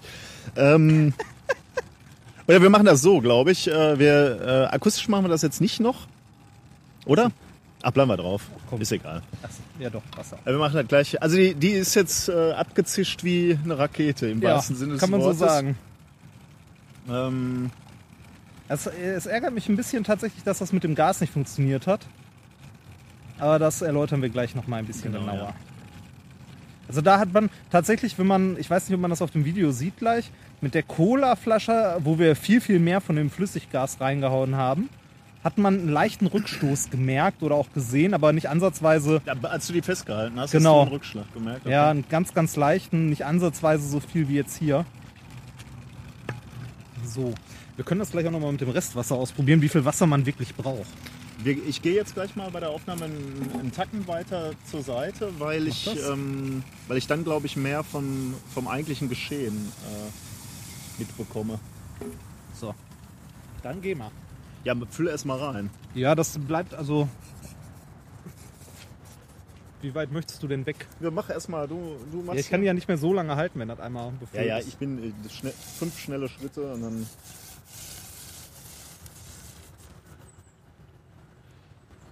Du gibst mir so ein Zeichen, wann du fast so weit bist. Fertig. Okay, dann starte mal.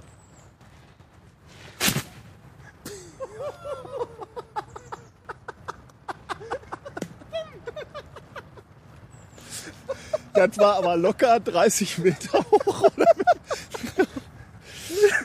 Das war schon hoch. Der war geil. Aber schön senkrecht hast du Ja, die abgeschossen, ne? Komm, mit dem Restwasser, wir haben da noch ein bisschen was und da noch ein bisschen was. Ja, aber jetzt gehen wir erstmal, also hier machen wir wieder aus Ja. ähm, und dann machen wir noch ein schönes Video, aber ähm, Ja. Das braucht ja hier nicht mehr. Richtig. Also wir, wir äh, diskutieren dieses erfolgreiche Experiment, falls wir überleben, gleich äh, Im Studio. Verkehrsprobleme hervorrufen. Dann würden auch die Männer und Frauen, die für die Telefongesellschaften arbeiten, plötzlich keine Jobs mehr haben. Sowas wie Radios äh, gäbe es nicht. Kino und Fernsehen würden stumm sein, wirst du. Oh. Es würde ein ganzes Netz von Verknüpfungen geben. Heiliges Gewitter, Tante Harriet. Was ist denn so wichtig an Chopin? Jede Musik ist wichtig, Dick.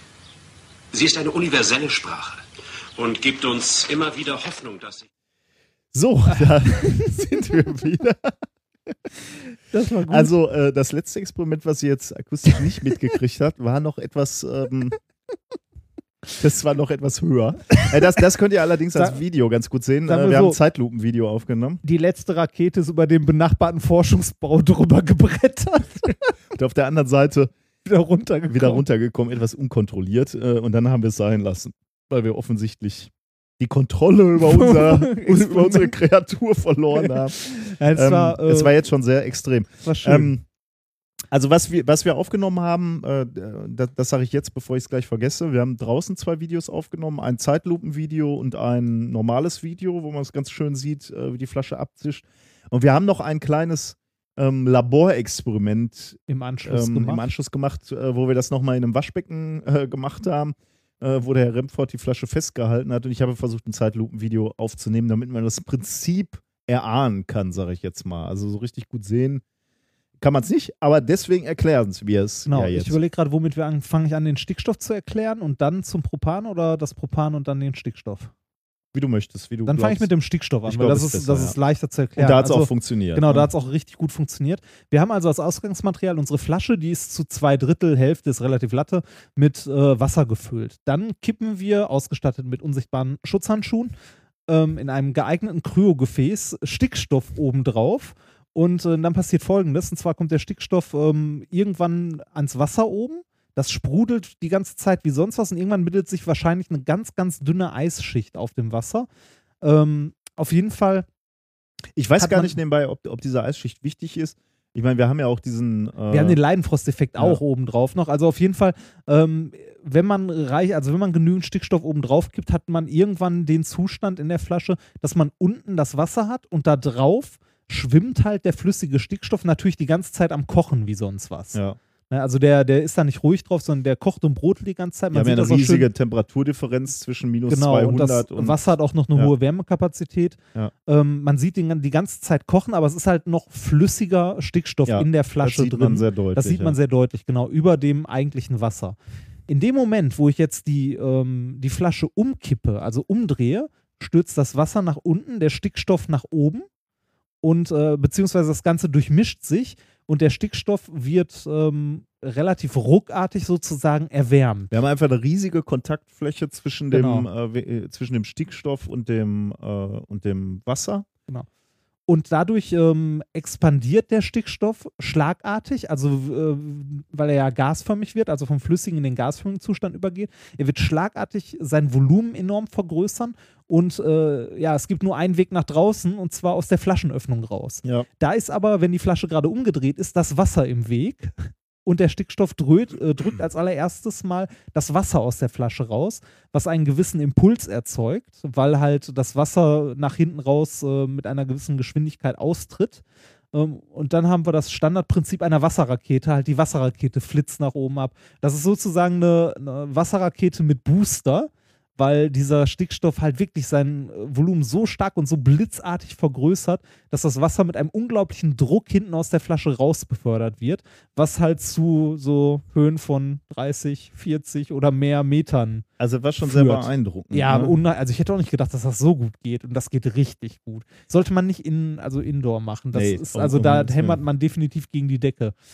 Ähm, Also wir haben ja gerade schon gesagt, äh, schade eigentlich, dass wir auf dem äh, Camp nicht, Ja, nicht sehr, äh, sehr die, schade. dieses Experiment hatten oder nicht auf die Idee gekommen also sind. damit hätte auf der man so anderen Seite Raketen bauen können. Fürchte ich, äh, wäre da mit der Bastelfreude der Menschen, die auf dem Camp waren, äh, wäre da auch einiges möglich gewesen. Ja. Ich, hätte, ich glaube, wir hätten den Luftraum in Mildenberg äh, Ja. akut in Gefahr gebracht. Wir, wir haben so ja gerade schon gesagt, eigentlich will man das, wenn man das mit so einer 05er Flasche gemacht hat, mal mit so einem 5 Liter Kanister machen. Aber also mit dem Stickstoff ging das unglaublich gut und halt diese, diese Ä- Zustandsänderung von flüssig zu gasförmig und das blitzartig erzeugt in der Flasche halt einen unglaublichen Druck, der das Wasser hinten rauspresst n, äh, und durch den Impuls, also durch die Impulserhaltung wie bei einer Standardrakete, geht die Flasche halt ab wie sonst was nach oben. So, was hat das zu tun mit der Propan-Geschichte? Zu der Geschichte von diesem wunderschönen Video von den Russen ähm, habe ich ähm, lange gesucht und unglaublich viele Erklärungen gefunden. Eine Hanebüchner als die andere im Netz. Da wird von konzentrationsgefällenem CO2 geredet, äh, aber auch Erklärungen, die vernünftiger klingen. Ähm, wie zum Beispiel, wir haben ja auch gesehen, in unserer Flasche hat sich Eis oben angesammelt. Dadurch, dass das Gas aus der Flasche austritt und entspannt, kühlt das die Flasche ab und auch die Oberfläche der Flüssigkeit. Das heißt, im Idealfall, wahrscheinlich hätte es bei uns auch funktioniert, wenn wir mehr mit, also mehr Gas gehabt hätten oder das länger probiert hätten. Ähm, nach irgendeiner gewissen Zeit wird die Flüssigkeit oben auch relativ kalt und es bildet sich auch oben eine Eisschicht und darauf irgendwann dann auch flüssiges, ähm, halt flüssiges Feuerzeuggas. Weil das hat einen, ähm, das wird so um die 0 Grad, glaube ich, flüssig bei normalem Druck. Das heißt, ähm, wir hätten da auch eine flüssige Phase in der Flasche gehabt. Was bei uns, wie gesagt, leider nicht funktioniert hat. Ich gehe mal davon aus, dass wir zu, einfach zu wenig von dem Zeug hatten. Wir hatten halt so kleine Wobei bei Pullen. uns hat sich auch so merkwürdigerweise viel Eis gebildet. Da hat sich auch viel ne? Eis gebildet, aber ich glaube, das ist eine Sache davon, wie du das da reinströmen lässt. Hm. Also wie, wie sehr du das auf, ähm, also aufschäumst, beziehungsweise halt, ähm, wie sehr das halt spritzt in alle Mhm. Richtungen. Ähm, ich gehe mal davon aus, dass man es hinkriegt, ähm, tatsächlich in Flüssigphase, auch von diesem Feuerzeuggas, halt so um die 0 Grad auf der Oberfläche der Flüssigkeit hinzubekommen. Und wenn man die dann dreht, passiert genau das gleiche wie mit dem flüssigen Stickstoff. Das Zeug expandiert, weil es halt wärmer wird, drückt die Cola oder Wasser, sollte eigentlich auch mit Wasser gehen, unten raus. Und ähm, das Ganze ähm, hebt halt auch ab. Funktioniert natürlich bei weitem nicht so gut wie mit flüssigem Stickstoff. Äh, aber das sollte das Wirkprinzip sein. Das Problem ist, wenn man das wirklich rausfinden möchte, ob das wirklich der treibende Prozess ist oder ob da nicht doch noch irgendeine chemische Reaktion mit der Cola oder so stattfindet, müsste man das jetzt wirklich ein bisschen sich mal genauer angucken. Also man müsste, Ja. man müsste wirklich mal so eine Versuchsreihe machen mit ausreichend von dem Zeug.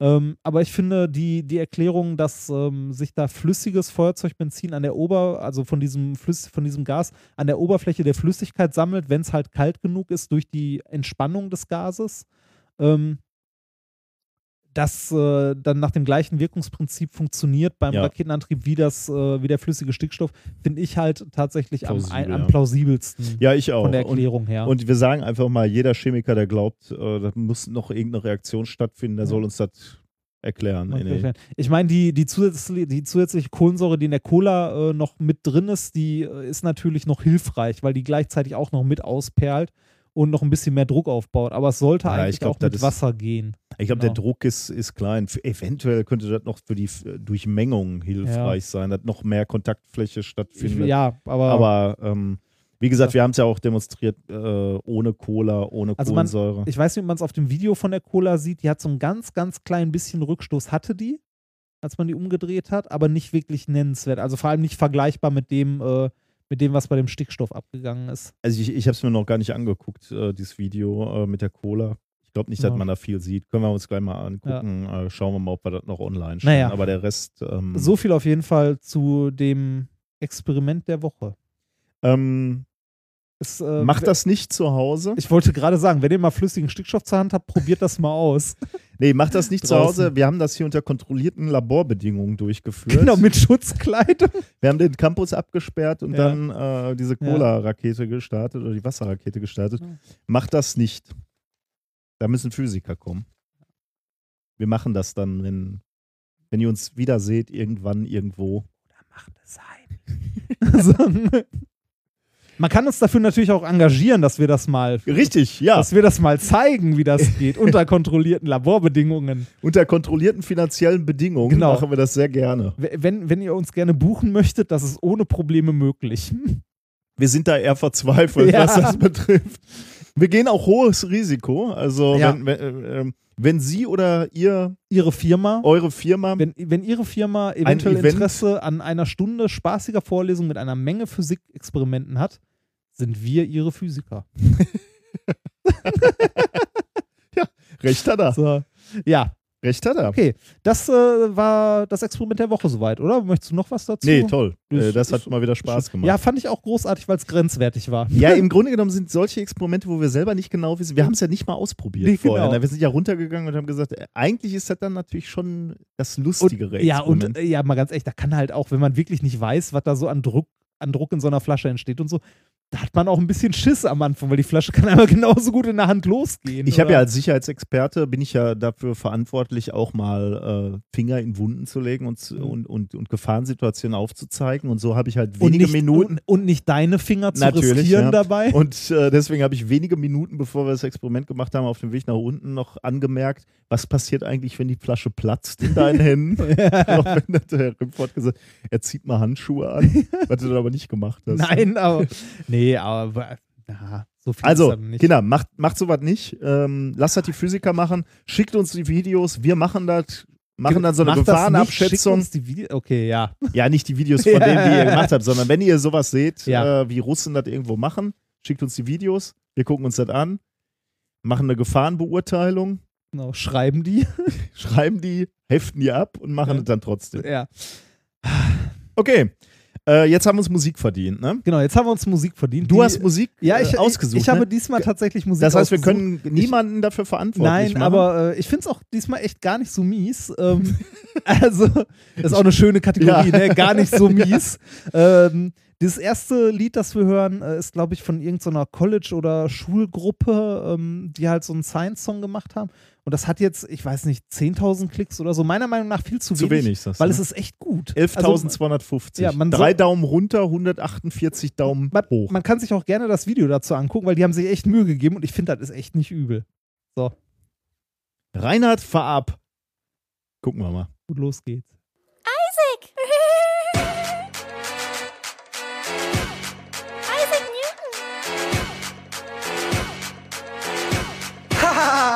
On it. I'm that old bitch you get on. Gravitational. Route 2 GM over R. It's inescapable. Cause I can find velocity. Miss Mills, she taught me. Gonna get five on this exam. That's a guarantee. Elastic collisions I've been observing. But your momentum don't need conserving. My love for friction is concerning when you Talk physics to me. To me. Talk physics to me. Talk physics to me. Get Torquay on it. He's the best in physics class. He even trying. You all know who he is. My name is Brian. No, I'm not trying to be cliche. F equals MA. Multiply my mass by 10. That's how much I weigh. Elastic collisions I've been observing. But your momentum don't need conserving. My love for friction is concerning when you Talk physics to me.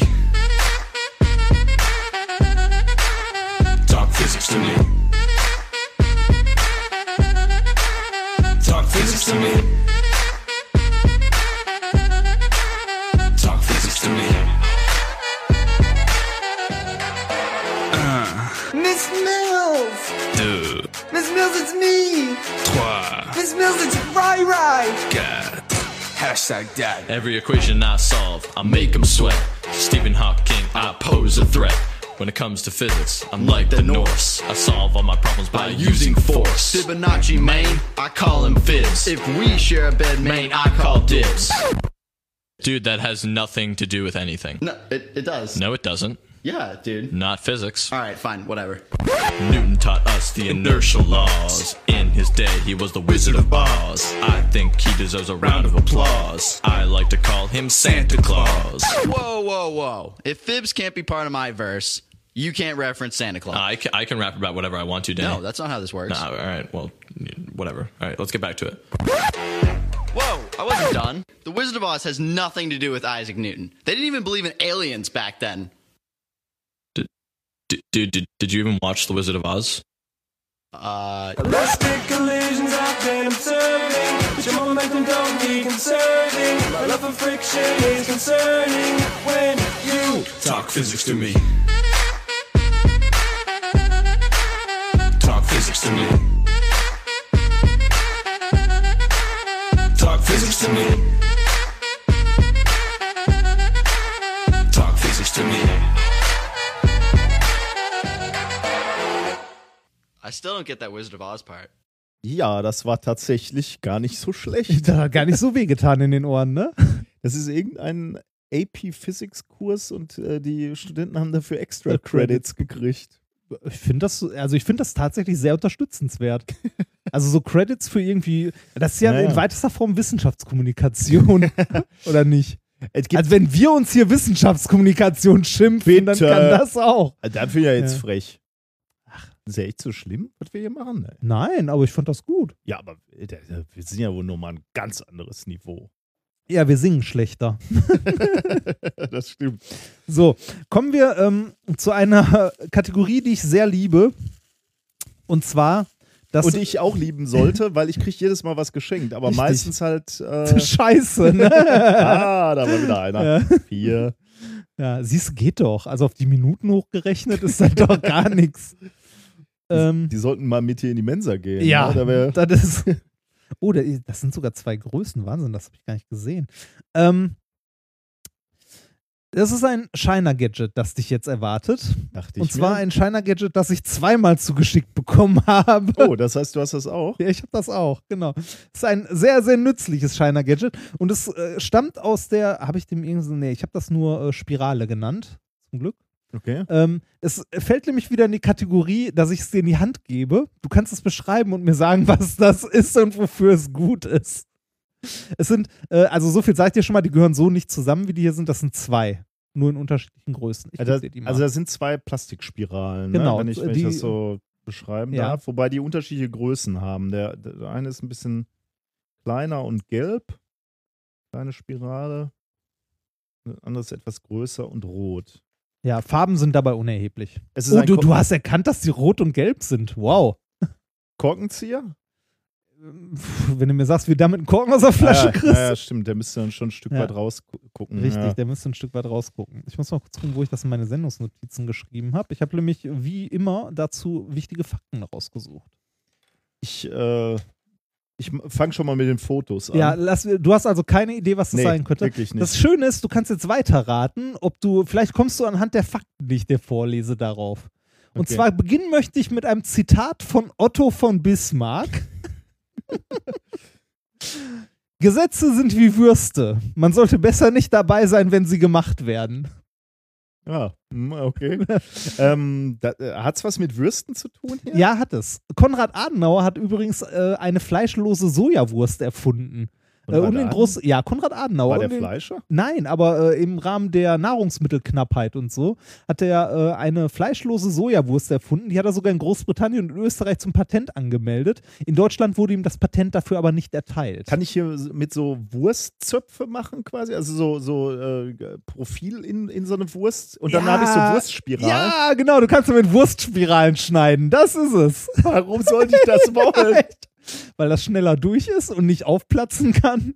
Ernsthaft Ich habe keine Ahnung. Ja, es, Du siehst sowas im Internet und denkst, der Junge braucht Ja. Wurstspiralen? Das ist ein Wurstspiralschneider.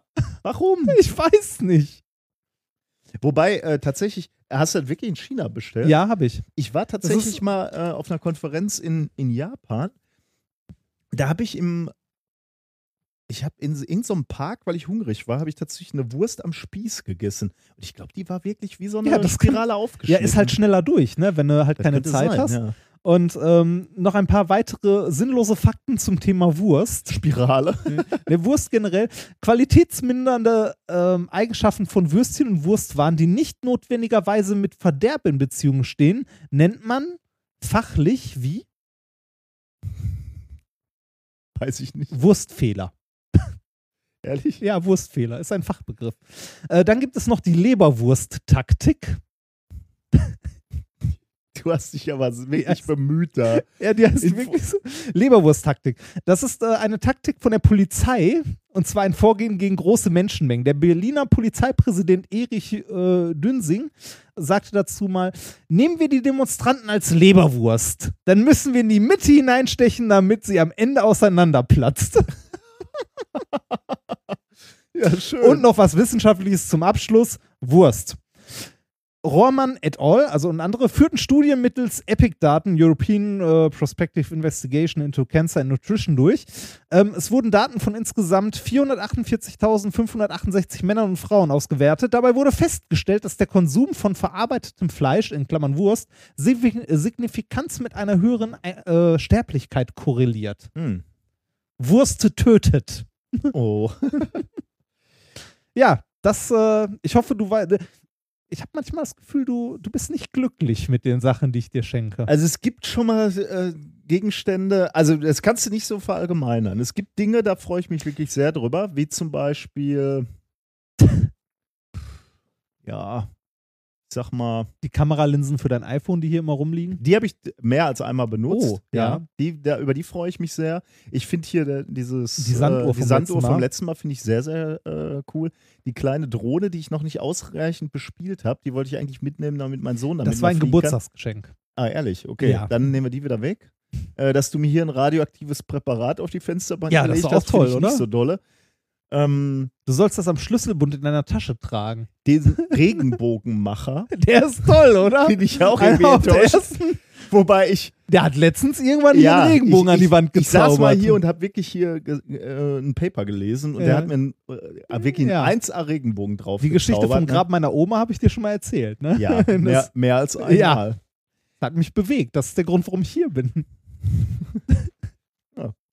Äh, also ich bin mir noch nicht ganz sicher, ob ich die Wurstspirale zum. Da, nein, ich, ich verspreche dir jetzt, Ja. dass ich meine Familie mit Wurstspiralen glücklich machen werde. Dein Sohn wird es lieben.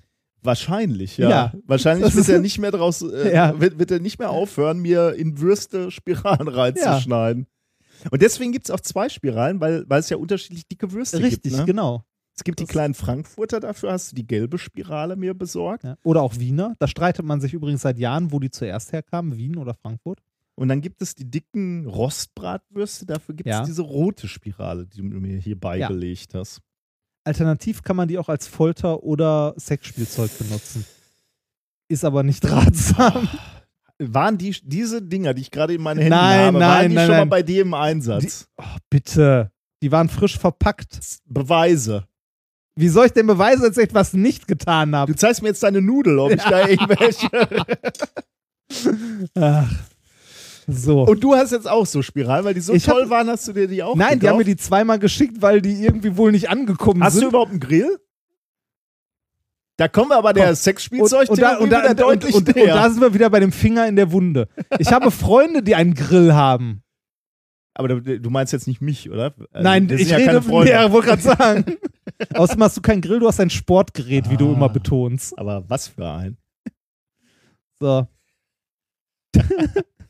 Gut. Hätten wir ausreichend Feindseligkeiten aus. Ich freue mich. Ich werde eine. Ja. Ich hätte jetzt wirklich Bock auf eine Wurstspirale. Wir haben, ich, wir haben Würstchen drüben übrigens. Stimmt, ein Glas. Brühwürstchen, Ja, ne? richtig. Sollen wir mal eine Wurst aufschneiden? Hast du auch Hunger? ein bisschen schon. Komm, lass uns. Lass uns Ja, ich, ich hole die mal kurz, weil dann mache ich mir noch eine, wenn Ja. ich heute nach Hause komme. Ähm, ich habe jetzt nur, ich habe keine Zeit, was zu überbrücken. Äh, und dann normalerweise rede ich halt immer darüber, dass ähm, du auf dem Markt bist. Also, er, er, er guckt so zweifelnd. Er, er läuft gerade in seinem Büro, hat das aber noch nie mitgekriegt, offensichtlich. Das liegt daran, dass er halt unsere Vor äh, Folgen nachher nie nachhört. Deswegen weiß er nicht, worüber ich spreche, wenn, äh, wenn er das Büro verlassen hat. Also, der Herr Remford ist noch auf, auf dem Markt, auf dem Heiratsmarkt. Heirat muss nicht direkt sein, sagt er. Ähm, äh, alles kann, nichts muss. Ja, ich, ich, ich lerne ja immer wieder neue, nette Menschen kennen. So. Jetzt Ähm, hast du aber die dicksten Würste. Ja, das gebracht, sind ne? Deutschländer, dicke. dicke Deutschländer. Dann mache ich schon mal das Rote hier. Ja. Würstchen bester deutscher Art. Das ist jetzt so, so der, äh, Die der, haben nicht der geklickt beim. Aber ist so, jetzt so der Moment, wo Vegetariern hier. Äh, Mm. es duftet. Es duftet. Es duftet nach Wurstwasser. ja, hier, nimm doch die. Die hast du doch schon an dem Finger gehabt. Oh, bitte. Ich nehme doch keine Wurst, die du schon in den Fingern Och. hattest. Ja, äh, bitte.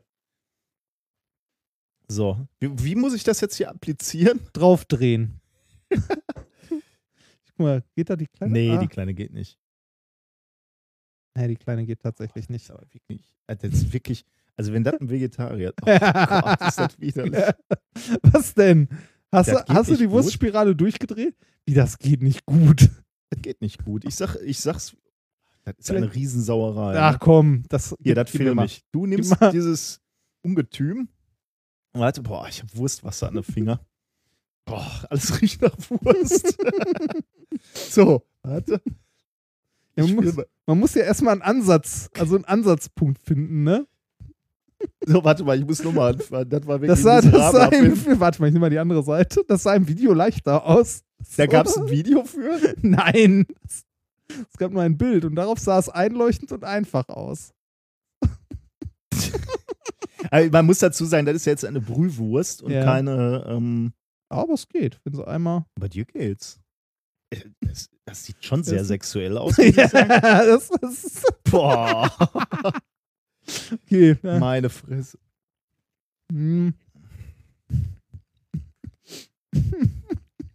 Das ist es nicht, ne? Mm -mm. Experimentieren macht Hunger. Nee, tatsächlich, die müssen noch einen anderen Sinn haben. Ich muss noch mal im Blog gucken. Warst du doch bei Sexspielzeug? Mm -mm. Hm. Ich fühle mich so schlecht, wenn man den Hörern. Mhm. Wir sollten aufhören zu essen. Das ist Naja, nicht gut, das das, ist echt nervig. Essen wir nachher. So. Ähm, so viel zu den Deutschländern. Die Wurstspirale war echt eine Enttäuschung, möchte ich mal anmerken. Das, vielleicht sind die auch eher so für, also das, nee, für Wiener? Hat irgendwie, weiß nicht, kann man damit irgendwas anderes sinnvoll in Spiralen schneiden? Ich probiere das erstmal mit Bratwurst. Warte jetzt mal ab. Die haben Oder- ja eine andere Konsistenz. Oder mit Möhren? Da- Das war übrigens auch so. Diese, diese, diesen Anspitzer für Möhren. Den, Den hast du doch benutzt. Das, du- den hast du doch vertwittert sogar. Mit Ja. Begeisterung. Nein, nein, mit Begeisterung. Mein Sohn fand den wieder super. Ja, ne? siehst du? Meinst du, was dein Sohn zu den Wer sollte mein, Wurstspiralen mein sagt? Sohn eher hier mit Ja. dir podcasten? Da, äh, zumindest Ja. dieses Segment könntest du mit ihm wahrscheinlich gut machen. Hm. Gut. Ähm, reden wir über Wissenschaft, oder? Machen wir noch ein bisschen? Genau. Zurück, um zurück zur Wissenschaft. Ich habe nämlich noch ein schönes äh, Thema Nummer drei. Ich höre. Äh, mit dem schönen äh, Titel Spiel nicht mit den Schmuddelkindern. Wir müssen mal wieder darüber sprechen, woran unsere Welt krankt, mein lieber Padawan. Schmuddelkinder. Nein, sie krankt daran, dass es eine große Schere gibt zwischen Arm und Reich. Es gibt Arme, es gibt Reiche. Ähm, und das jetzt erstmal so auf Länder bezogen, beziehungsweise auf Gesellschaften, aufs Große. Da könnte man sich die Frage stellen, wie wirkt sich sowas auf eine Gesellschaft aus? Ähm, wie wirkt sich das auf die Hilfsbereitschaft, auf die Kooperation aus? Wie sehr? Wie, wie viel Arm und Reich es gibt oder wie weit die auseinander sind. Ähm, beides. Und äh, tatsächlich, und da kommen wir jetzt im Detail drauf, äh, auch noch, äh, wie sehr ist der Gesellschaft bewusst, dass diese Schere ah. existiert? Wie sehr sieht das Klassendenken, wenn die Schere da ist und wenn sie bewusst ist? Nehmen wir mal, ein Beispiel, gehen wir nicht zum ganz Großen, so zur Gesellschaft, sondern gucken wir einfach mal so in die Arbeitsgruppe. Wäre auch eher Leute, Postdocs, die gut verdienen, Mhm. ganze Verträge haben, zu Volle 100 Stellen. volle Stellen, ähm, Jetset von einer Konferenz zur nächsten, kaum, ich bin ja kaum mal hier, ne? Wenn, wenn du Glück hast, kriegst du eine Postkarte von mir, Ja. von, von den schönsten Orten der Welt. Ähm, Saus und Braus und im Gegensatz dazu eben dein, deine Tristesse. Jämmerliches Leben. Ich weiß nicht, ob ich so weit gehen würde und Deshalb- sagen würde, Leben. Deshalb fahre ich ja immer zu den Science Slams und so. Da Weil da halt kannst du auch mal. Da Genau. bist du einer der Großen, ne? Das ist da, ja, da, da darf ich auch mal raus. Da darf ich mal ein bisschen, nee, einer der Großen würde ich nicht sagen, aber da darf ich mal raus. Da darf ich mal andere, Glücklich machen. ja, nein, da darf ich auch selber glücklich sein. Das ist, Im Gegensatz zu hier, ja, wo du auf einer halben Stelle ähm, Richtig. fristest. da werde ich teilweise besser bezahlt. Du wirst geknechtet, Ja. Psychisch ausgebeutet auch. ja, unter Druck gesetzt. Also du siehst, Misshandelt. man sieht, also auch hier bei uns gibt es eine Riesenschere zwischen Arm und Reich. Ähm, und die Ja. Frage ist halt, wie wirkt sich das auf uns beide aus? Auf Erzählt der? Mann, der seinen Weber-Grill als Sportgerät bezeichnet. Wir haben eine Ungleichheit in der Gesellschaft. Könnte man sagen, du wohnst in einem Haus, während ich in einer Mietswohnung wohne. Ich fahre ein Auto, während Du du fährst ein Audi. Ich fahr Hallo, Fahrrad. jetzt reicht mal hier. Muss ja nicht jeder wissen, Ja. ich mit den Steuer, wohin ich die Steuergelder veruntreue. Bitte, Wo, wo war dein letzter Urlaub? ganz bescheiden.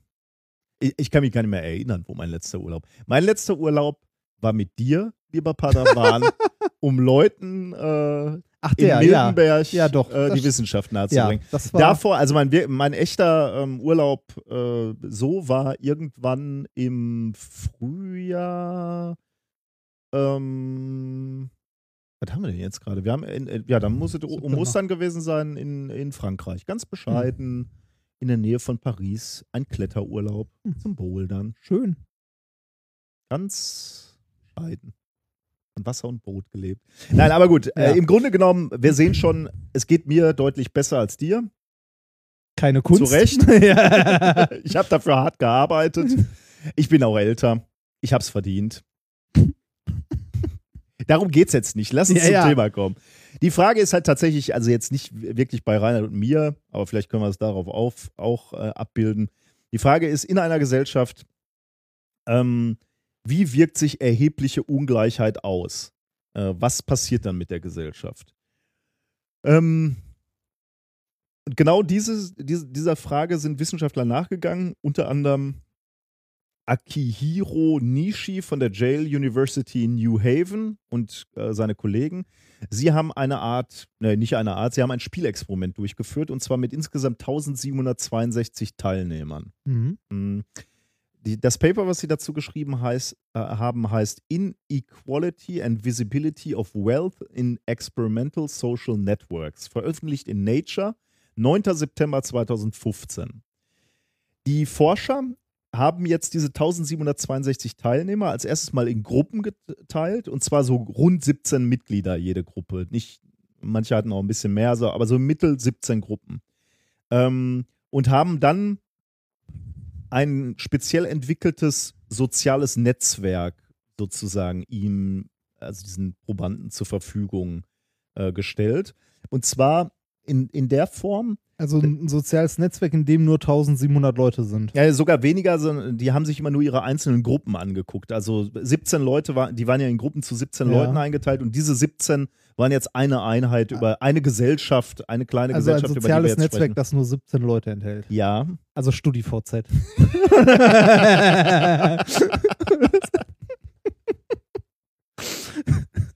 Ja.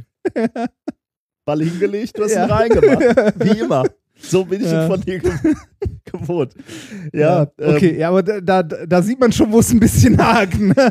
Nein, da, Ja, okay. Da, da, es Aber geht ja, ja, jetzt. es, es geht nicht um ein soziales Netzwerk wie, wie Facebook jetzt. Es Mhm. geht, äh, man, man wollte halt in so einer Ein kleinen soziales Gesellschaft. Gefüge von Genau. einem. Okay, ja, ja, ja. Also du darfst jetzt nicht an Facebook denken. Ja. Also, zu Beginn äh, war jeder Mitspieler in dieser kleinen sozialen Gruppe, in diesem kleinen sozialen Netzwerk mit etwa 30 Prozent zufälligen Leuten aus der Gruppe verbunden. Das nannten die Wissenschaftler Nachbarn, Neighbors. Okay. Also du bist in einer Gruppe von Ja, ja, 17 das Leuten, 30 Prozent werden dir zufällig als deine Neighbors zugeordnet. Mit denen bist du sozial verbunden. Also sowas wie bei Facebook Also vier wahrscheinlich. Freunde sind. Fünf waren es so, etwa, etwas drüber, Ja. glaube ich, 5, irgendwas, äh, 5,1 irgendwas. Ähm, jeder Teilnehmer hat dann am Anfang 500 Geldeinheiten bekommen. Also Mhm. kein reales Geld, sondern erstmal nur virtuelles Geld. Wobei ich muss sagen, das wurde nachher auch real ausgezahlt, aber nicht in der ein, äh, nicht, nicht eins zu eins natürlich. Aber du hattest ein gewisses Anreiz, in diesem Spiel auch erfolgreich abzuschließen. Mhm. Ähm, 500 Geldeinheiten, allerdings auch da nur im Mittel, denn es gab soziale Ungerechtigkeiten in diesen, äh, in diesen Mhm. einzelnen Gruppen. Ähm, und zwar hat man unterschiedliche Gruppen gebildet mit unterschiedlichen sozialen Ungleichheiten, gemessen mit dem Gini-Koeffizienten. Der Gini-Koeffizient. Ja, Gini-Koeffizient hat aber nichts mit dem Zauber-Genie zu tun, Ja. sondern der Gini-Koeffizient oder auch Gini-Index genannt, ist ein statistisches Maß. Ähm, das wurde vom, äh, von dem italienischen Statistiker Corrado Gini Ah. entwickelt zur Darstellung von Ungleichverteilungen. Ähm, der Gini-Koeffizient kann einen Wert zwischen 0 und 1 haben. 0 heißt völlig gleichmäßiger Verteilung, also Mhm. alle Spieler haben 500 Geldeinheiten. Und 1, wenn nur eine äh, Person alles Vermögen hat und die anderen Okay, gar nichts. ja. Ähm, also das wäre dann die maximale un, un, äh, ungerechte Verteilung quasi. Und jetzt wurden drei unterschiedliche Gruppen gebildet in diesem, im Rahmen dieses Experimentes. Ähm, die einen Gruppen hatten den Gini-Koeffizienten 0, also all, all, gleich verteilt, das Vermögen. Andere Gruppen hatten äh, die Gini, den Gini-Koeffizienten 0,2, das entspricht übrigens ungefähr Skandinavien. Mhm. Und dann gab es auch noch Gruppen, die hatten die Un Ungleichverteilung 0,4, den Gini-Koeffizienten 0,4. Das entspricht ungefähr der USA. Ah. ähm, dann wurden jeweils zehn Runden gespielt. In jedem Durchgang mussten die Mitspieler entscheiden, also du bist jetzt der Mitspieler, musst du entscheiden, ob du freiwillig auf 50 Geldeinheiten verzichtest. Ja. Dann bekommen alle deine Nachbarn, also mit denen du freundschaftlich verbunden bist in deinem Netzwerk, diese 50 Tacken. Von dir. Ja, im Grunde genommen nicht von dir. Du gibst 50 ab und alle deine Nachbarn kriegen 50 Ja. Plus nochmal 50 Bonus. Also 100. Alle deine Freunde bekommen 100. Wenn du auf 50 verzichtest. Also fü- nicht 50, die du nicht bekommst, sondern du gibst von dem, was du hast, 50 ab. Genau, ja. Du Okay. gibst was von deinem Vermögen Ja. ab, dafür kriegen die anderen 100 mehr. Ja. Also das wird nicht, was du abgibst, wird nicht verteilt auf die, sondern da erscheint Geld. Ne? Äh, Das Okay. muss man noch dazu sagen. Also, die, es wird Geld geschöpft. geschöpft, ja. Okay. Es würde also in gewisser Weise Sinn machen, dass alle immer kooperieren. Ja. Also, äh, nochmal ganz klar sein, du kannst entscheiden, am Anfang jeder Runde verzichte ich auf 50 äh, Geldeinheiten, dann kriegen deine Freunde und Nachbarn 100 Ja. oder du machst das nicht, du setzt die Runde aus, du behältst dein Geld, dann bekommen deine Nachbarn nichts, aber du Ja. verlierst auch nichts. Ah. Das sind die zwei ähm, Entscheidungen, die du machen kannst. Nochmal der Hinweis: Am Ende des Spiels, nach zehn Runden, wird das Geld ausgezahlt. Ja. Nicht eins zu eins, aber du, du, kriegst, äh, du, du, du kriegst eine Belohnung quasi. Also eine finanzielle Belohnung, wenn du erfolgreich gespielt hast. So, also du hast jetzt die Wahl: ähm, Geld abgeben und den anderen helfen, kooperieren oder du behältst dein, dein Geld. Jetzt ist die Spielrunde zu Ende. Ja. Dann sehen alle Spieler, Wer, wann. Wie sich die anderen Spieler in der Gruppe entschieden haben. Ja. Also ob sie kooperiert haben oder nicht. Für diese eine Runde oder? Für diese eine Runde. Ja. Und dann darfst du dich entscheiden, ob du Freundschaften lösen möchtest Ah. oder neue Freundschaften schließen möchtest. Ah. Und da war äh, tatsächlich auch noch so ein Zufallsfaktor drin. Also du durftest nicht alle lösen. Du durftest bis zu drei neue Freunde schließen und alte Freunde, Nachbarn ähm, trennen, dich von Okay. denen trennen.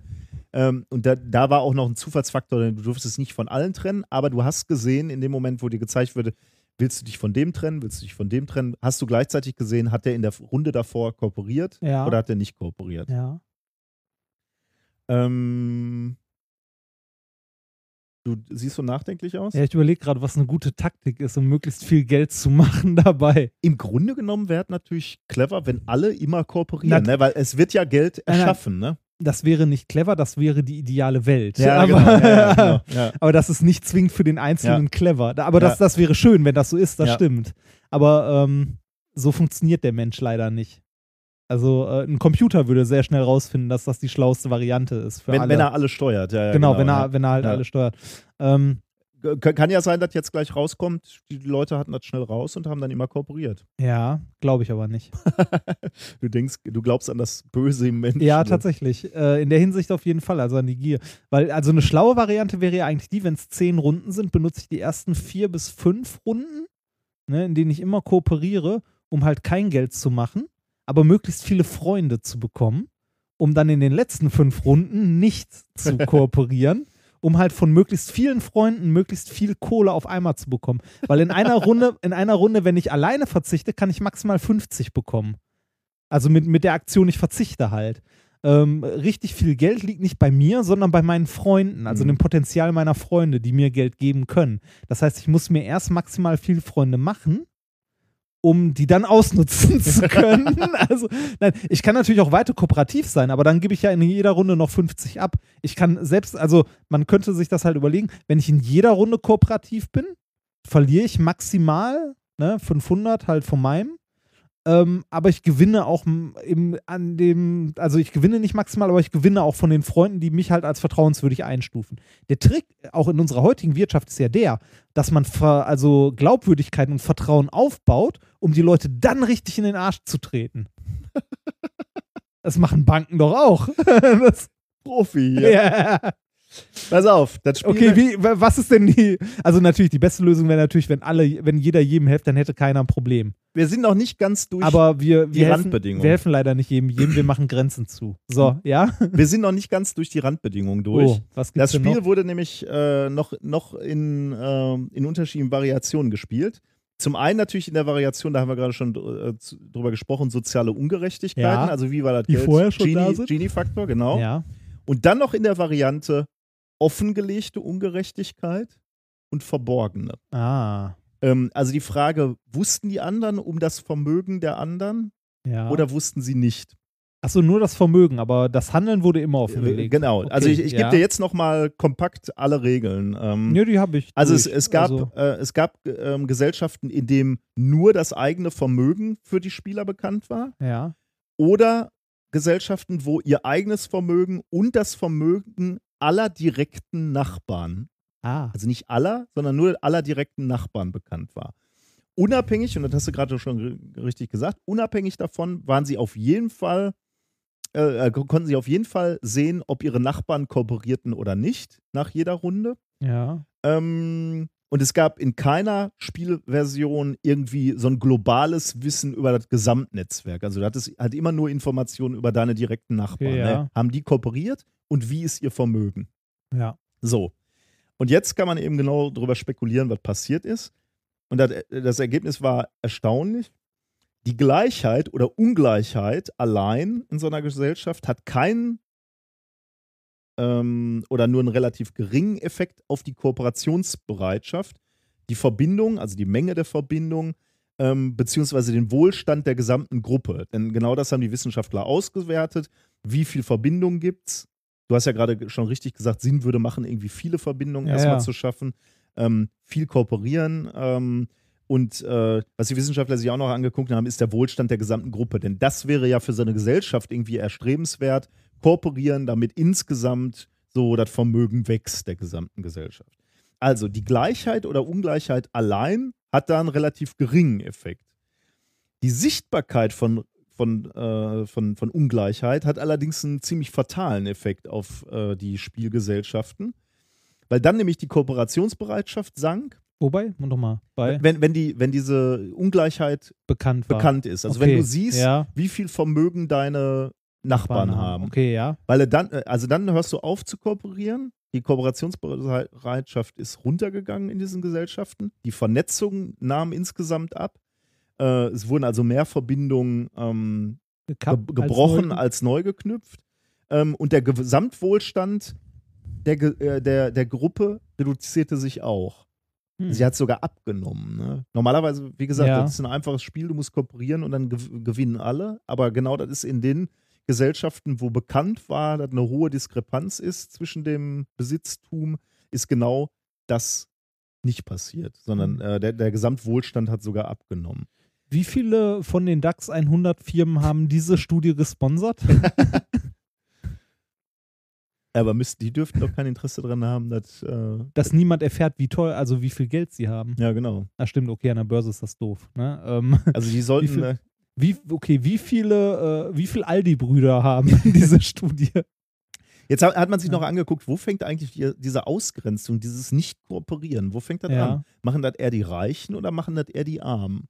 Und da hat man ähm, zu, zur Überraschung gesehen, dass vor allem die Reichen äh, anfangen, sich abzugrenzen. So überraschend finde ich das jetzt Ja. nicht. Also, das, ne, also ich, ich weiß, das ist so eine, so eine Alltagserfahrung, die vielleicht viele Leute schon gemacht haben. Ich kenne viel, also ich bin vielen Menschen begegnet, die selber wenig hatten oder äh, ja, das stimmt natürlich, ja. wenig oder Mhm. wenig hatten und äh, dann bereit waren, egal das bisschen, was sie noch hatten, mit anderen zu teilen.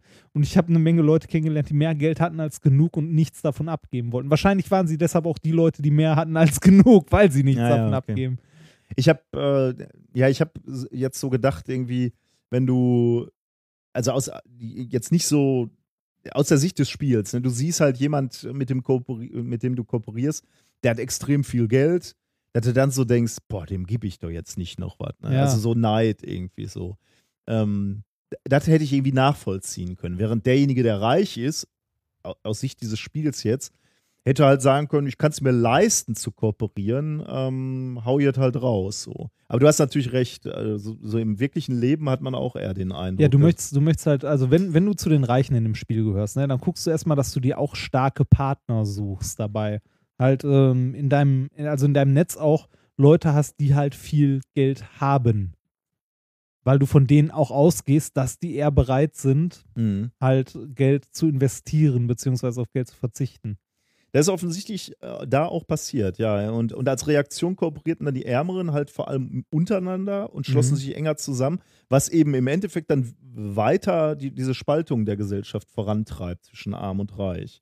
Und jetzt haben die Wissenschaftler halt darüber spekuliert, woran kann das liegen? Also was, was, was ist da der, der psychologisch treibende Faktor? Und da, da ist, ist tatsächlich in diesem Paper jetzt nicht mehr so viel zugeschrieben. Sie spekulieren eigentlich nur, ob das irgendwie so ein sozialer Vergleich ist, den man anstellt und dann irgendwie unter seinesgleichen sein will, möchte.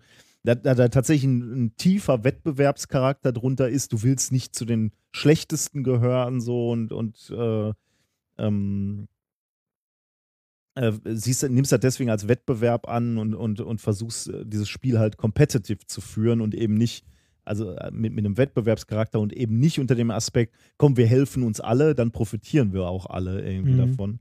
Ähm, ja, also so richtig äh, w- zu dem Ergebnis, woran es liegt, sind sie natürlich nicht gekommen, aber sie Ja. haben halt in dieser Spieltheorie, äh, spieltheoretisch zumindest mal nachweisen können, dass, äh, dass, dass es so läuft. Ich sag mal so, die, die Leute, die in diesem Spiel wenig äh, Geldeinheiten haben oder wenig Geld haben, sind natürlich auch auf die Kooperation und Hilfe der anderen mit angewiesen, die die äh, Um hochzukommen. Genau, um halt irgendwie äh, halt ihren Reichtum zu mehren. Die Leute, die das, die Kohle haben, sind nicht auf die restlichen angewiesen. Ja, ja. Also es wäre natürlich, wie gesagt, man müsste. Aber die verlieren, ja gut, die verlieren natürlich eine kleinen, einen kleinen Betrag, wenn sie helfen Richtig. und wissen noch nicht. Sie wissen aber, dass die, äh, also, ja, okay, dann ist die Frage, wann, wann die Kleinen halt äh, anfangen, ihre Verbindung komplett zu kappen. Und dann, ja, ja, wenn du, wenn du Angst hast, also wenn du in einer Gesellschaft lebst, wo du, wo du weißt, dass dein Reichtum sichtbar ist, kannst du halt in Run- Runde 1 glauben, gut, die Armen werden sehen, ich habe schon genug, die werden mir eh nicht helfen, also kappe ich die Verbindung und bleib lieber bei den Reichen. Ja. Und beide und die Reichen können sich halt untereinander auch dann vernetzen und sagen, hier, komm.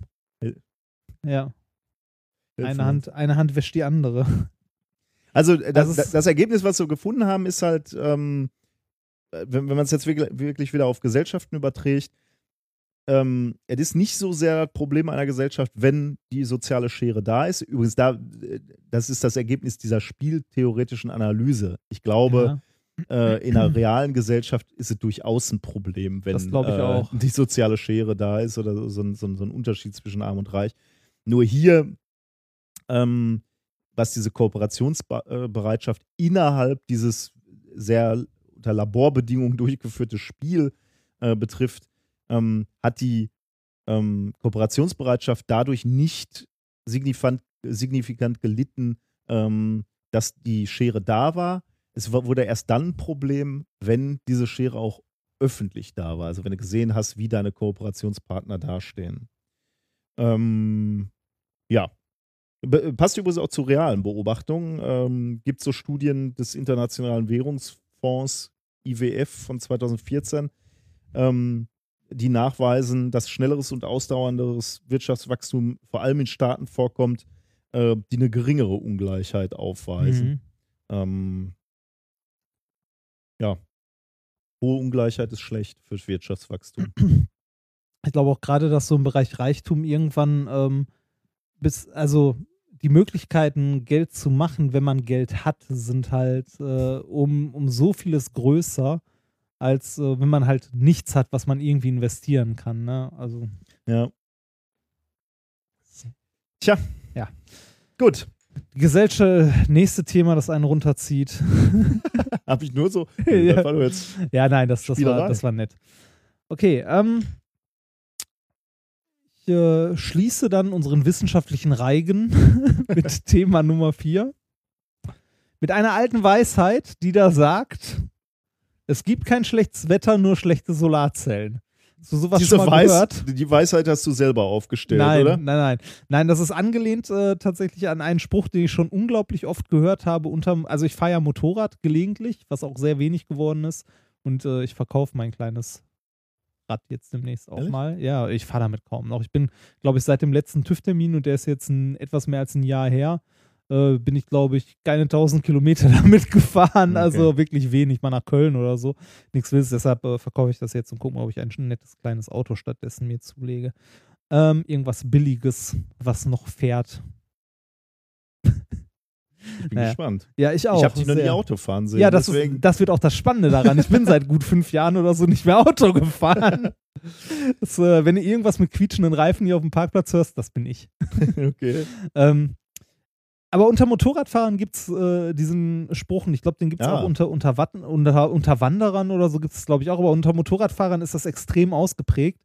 Ähm, es gibt kein schlechtes Wetter, nur falsche Kleidung. Ja, das kenne ich äh, aus dem Outdoor-Bereich. Ja, das- also so Wandern und so, ja. Ja, das ist unter Motorradfahrern auch so, Ah, okay. ein, so ein Ding, so es gibt kein schlechtes Wetter, nur falsche Kleidung ähm, oder falsche Ausrüstung. Da muss ich mal ganz ehrlich sagen, nein. das ist Quatsch. Es gibt Scheißwetter. Bei Regen Motorradfahren macht keinen Spaß, egal wie gut die Ausrüstung ist, die man hat. Man sieht nämlich so gut wie nichts, weil man keinen Scheibenwischer am Helm hat. Und wenn mir jetzt irgendjemand mit Lotus-Effekt-Spray oder sowas kommt, dem hau ich gerne links und rechts eine runter. Das hält nämlich ungefähr so eine Fahrt und dann war es das. Ähm, wobei, ich habe auch Sachen gelernt wie ab 120 funktioniert's. Also ab 120 hat man kein Problem mehr mit Regen. Jetzt ist aber die Sache die, man will im Regen nicht zwingend 120 fahren und schon gar nicht in der Stadt. Es ist immer nass, es ist immer kalt, es bäh. Manche Sachen funktionieren bei Regen einfach nicht, wie zum Beispiel Motorradfahren. Oder Solarzellen. Ja, offensichtlich nicht, weil man keine Sonne sieht, ne? Richtig, oder wenig. Und genau ähm, dieses Problem ist was, was so eine Effektivität einer Solarzelle doch hier und da echt massiv einstrengt. Weil äh, sobald der Himmel bedeckt ist und die Sonne halt nicht drauf brettert, machen die zwar immer noch Strom, ne? also auch bei so bedecktem Wetter, wie wir es heute haben, Ja. machen die noch Strom, aber deutlich, deutlich weniger, als wenn die Sonne halt drauf brät. Dann hat man noch, es gibt äh, am Tag so ungefähr zwölf Stunden oder weniger, ein bisschen weniger, wo die gar keinen Strom machen, je nach Jahreszeit. Nachts. ne? Also, äh, ich weiß gar nicht, machen die gar nichts oder wenig? Nachts äh, nix. Wenig, Wo soll ja, das herkommen? weiß ich nicht. Kosmische. Strahlung. Streulicht, Nix. keine Ahnung. Das Also kann man, nix. glaub ich. Okay. ähm, also muss, wenn man zu der Zeit Strom braucht, muss das irgendwie zwischengespeichert werden oder so. Und ähm, wenn man sich jetzt zum Beispiel, also ich weiß nicht, wie, da gibt es garantiert Rechnungen für eine Solaranlage in Deutschland und so. Du hast ja auch schon mal mit dem Gedanken gespielt, ja so ein Ding aufs Dach zu hämmern. Ähm, Ja. ja, genau, aber eher so, ja, mal gucken. Wir haben jetzt nicht so viele Sonntage. Und wie gesagt, sobald es halt ein bisschen bedeckter ist und so geht es in den Keller, wenn es regnet, ist auch doof. Und genau diesem Problem haben sich Forscher aus den USA und China angenommen. Und zwar von der Shanghai University äh, of Electric Power in China. Das ist schön, ne? Dem Georgia Institute of Technology in den USA, der Henan University in China und, jetzt kommt's, es sind Verwandte im Geiste, dem Beijing Institute of Nanoenergy and Nanosystems. Finde ich schön, weil diese Forscher haben garantiert das gleiche Problem, das ich auch schon mal hatte. Und zwar von einem Reporter er gefragt zu werden, erklären Sie mir mal, was ist denn Nanoenergie? Und dann stehst du da. Also, was ist Nanoenergie? Ja, wird dir wohl hoffentlich was eingefallen Ja, ich sein. konnte erklären, was Nano ist und was Energie ist und wie man Nanostrukturen zur Energie. Ja, ist doch gut. Ja, aber Na ja, ich finde den Begriff trotzdem doof, Nanoenergie, aber egal. Äh, auf jeden Fall von denen, die haben ein Paper ähm, rausgebracht am 27.07., also äh, schon ein bisschen. Uralt? Äh, äh, uralt würde ich jetzt nicht sagen. Es erschien in Advanced Energy Materials. Ähm, und zwar haben die eine hybridisierte ähm, Solarzelle entwickelt. Äh, diese Solarzelle, die die entwickelt haben, deren Paper heißt auch, ähm, boah, das kann ich nicht mal aussprechen. Ja, Äh? lass es besser. A hybridized. hybridized power panel of uh, simultaneously generate electricity from sunlight, raindrops and wind around the clock. Rock around. the ja, clock. genau, around the clock. Ähm, also die, wie, wie der Titel des Papers schon sagt, die haben eine Solarzelle entwickelt oder eine Solarzelle gepimpt, kann man besser sagen, eine Standard-Solarzelle, die gleichzeitig auch noch aus Regen und Wind Energie machen Ja, kann. das klingt schon gut. Das ist toll, ne? Das ist äh, ein interessanter Ansatz. Um das zu erreichen, haben die Forscher nur so, wie gesagt, normale Solarzelle genommen und haben da Auf- oben. Auf dem Windrad geklebt. ja, das Ja, auf auch schon- von ja. Nee, aber auf, Nee. okay, dann nicht. Ähm, die haben auf die Sol also diese Solarzellen, wenn du die draußen hast, ähm, die sind ja aus Silizium Mhm. und häufig ist da noch ein Deckglas oder sowas Ja. drauf, halt als Schutz, damit Ja. da halt, wenn was drauf fällt, nicht das, ja, ja. und das Silizium ist halt Ja. relativ spröde und bricht schnell. Ähm, die haben dieses Deckglas weggenommen und haben anstatt des Deckglases einen triboelektrischen Generator da drauf gepackt. Triboelektrisch. Ja, Triboelektrizität. Also ähm, Tribo ist ja, ja, was, ähm, das deutsche Wort, also was heißt deutsche Wort? Das umgangssprachliche Wort. Verformung, Mhm. ab, also Kraft Ja. ja draufhauen. Ja. ähm, dieser triboelektrische Generator, den die oben drauf gesetzt haben, besteht im Wesentlichen aus einem transparenten Kunststoff, also mehrere Schichten, verschiedene Kunststoffe und äh, Ito, Hm. Indiumzinnoxid. Und ähm, die haben diesen triboelektrischen Generator halt untersucht und haben gesehen, dass die äh, Transparenz, davon bei, Transparenz davon bei den verwendeten Kunststoffen höher ist sogar als bei den typischen Abdeckgläsern, die benutzt werden. Ah, das ist natürlich erstmal für so eine Sol äh, Solarzelle gut, ne? Je mehr Licht durchkommt, desto. Genau, das heißt, insgesamt ist das für die Solarzelle, ist dieser triboelektrische Generator, den die oben drauf kleben, sogar Ja. vorteilhafter als die Glasscheibe, Okay. weil ähm, das Ding halt mehr Licht durchlässt und äh, die Solarzelle dadurch ähm, halt mehr Strom erzeugen kann. Wobei die in erster Linie erstmal untersuchen wollten, wird die Solarzelle dadurch behindert. Ja, ja, okay. Weil wäre halt doof, wenn Ja, ich da ja, den klar. Generator raufklippe, der genau die passenden Wellenlängen halt für den Übergang rausfiltert und da kommt nichts mehr in der Solarzelle an. Aber dem ist nicht so, sondern äh, es ist sogar transparenter. Hm. Die haben äh, einen Prototyp gebaut von dieser Solarzelle, 10 mal 10 Zentimeter groß. Und ähm, dieser, ja, dieser Prototyp der Solarzelle benutzt jetzt verschiedene Mechanismen, um Strom zu erzeugen.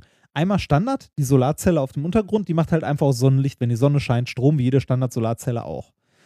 Ähm, dieser triboelektrische transparente Generator, der oben drauf geklebt ist, also es klingt jetzt toll, triboelektrischer transparenter Generator, das sind einfach äh, verschiedene Schichten aus verschiedenen Kunststoffen, ähm, die im Grunde sehen die auch aus wie ein Glasscheibchen, ähm, wo man aber noch Kontakte dran hat und Spannung abgreifen kann.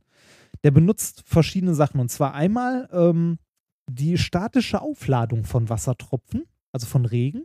Mein Gott. Regen ist ja häufig statisch geladen, sowohl positiv als auch negativ, aber wohl im Mittel äh, hatten die zumindest geschrieben, häufiger positiv. Okay. Fra Keine Ahnung warum, aber äh, habe ich auch versucht rauszufinden, konnte ich jetzt auch so. Okay, ja. Abgesehen von deren Behauptungen in dem Paper habe ich nichts gefunden dazu. Äh, aber nehmen wir das mal so hin, ist ja jetzt auch egal. Also statisch aufgeladen glaubt man gerne, weil durch Luftreibung in Gewitterwolken und so weiter, man weiß, da gibt es eine Menge Elektrizität. Statisch aufgeladen, also das Regentropfen, statisch aufgeladen sind, nehme ich den so ab. Ob positiv oder Ja. negativ, sei jetzt mal dahingestellt. Ähm, wenn jetzt so ein Tropfen auf diese ähm, auf diesen triboelektrischen Generator fällt, dann ist er erstmal geladen und erzeugt da halt ein elektrisches Feld durch seine Ladungen, die er trägt. Dadurch zieht er auf der Rückseite des Generators, also auf der zweiten Schicht, die da drin ist, ähm, Ladungen der anderen Art an, also in diesem Fall dann Elektronen und es fließt ein Strom. Ein winziger Strom, aber in der Zeit fließt ein Strom. Jetzt ist die Oberfläche dieses trivoelektrischen Generators zusätzlich dazu, dass sie transparent ist und so auch noch extrem hydrophob. Also wasserabweisend. Genau, extrem wasserabweisend. Das heißt, äh, das Wasser bildet da nicht so eine Halbkugel drauf, sondern wirklich Perlen und rollt wie an so einem Weg. Lotusblatt so runter. Mhm. Ähm, das hat zur Folge, dass ähm, Die Ladungen aufgenommen werden. Nee, ähm, da ist eine isoli isolierende Schicht zwischen. Also Ah. oben isolierende Schicht, Ach so, Kunststoff, mhm. darauf fällt der Wassertropfen, der ist positiv geladen. Unter der isolierenden Schicht ist Ah. halt Yttrium, also diese, äh, äh, Quatsch, Yttrium, Indiumzinnoxid, das halt halbleitend ist, worin halt Elektronen sich bewegen können. Das zieht Elektronen dann an die Ladung von Mhm. oben, dadurch fließt ein kleiner Strom. Dann rollt der Tropfen runter, die Ladung ist weg, die oben drauf war, und der Strom fließt wieder zurück, Mhm. Aber ja, okay. weil halt das Feld nicht mehr da ja, ist. Ja. Genau, so. Das ist eine, also eine Sache, wie der Strom aus Regen erzeugt, durch die statische Ladung der äh, Wassertropfen. Und der zweite, ähm, unter diesem ersten Generator sozusagen, ist eine zwei, also ist eine Lage eines Kunststoffes, der heißt Polytetrafluoroethylen Okay. und Nylon. Also man hat dieses äh, Polyether, wie auch immer, dann darunter Nylon und zwischen den Nylon und dieser Kunststoffschicht ist nochmal ein Rahmen aus PET, Mhm. also aus einem anderen Kunststoff. Und äh, dieser Rahmen aus PET, der ist wirklich nur außerhalb der Zelle, der hält diese beiden Membranen auf Abstand sozusagen. Wenn jetzt ähm, Stroh, also wenn jetzt der ähm, Regentropfen auf die Zelle trifft, dann drückt er diese beiden Schichten mit seinem Impuls, den er mitbringt, zusammen. Also bei Mhm. jedem Tropfen, der aufschlägt, gehen die kurzen Stückchen Ja. zusammen. Dadurch werden auch wieder Ladungen verschoben, weil die unterschiedlich Ja. geladen sind, die Kunststoffschichten, was auch wieder Strom erzeugt. Das ähm, heißt, die, ähm, diese modifizierte Solarzelle mit diesem triboelektrischen Generator oben drauf erzeugt Strom einmal durch die Solarzelle, einmal durch die statische Ladung der Wassertropfen und durch die mechanische Energie, die die, äh, äh, die, die Ja, Wassertropfen Auftritt. auf die Ja. Fläche äh, aufbringen.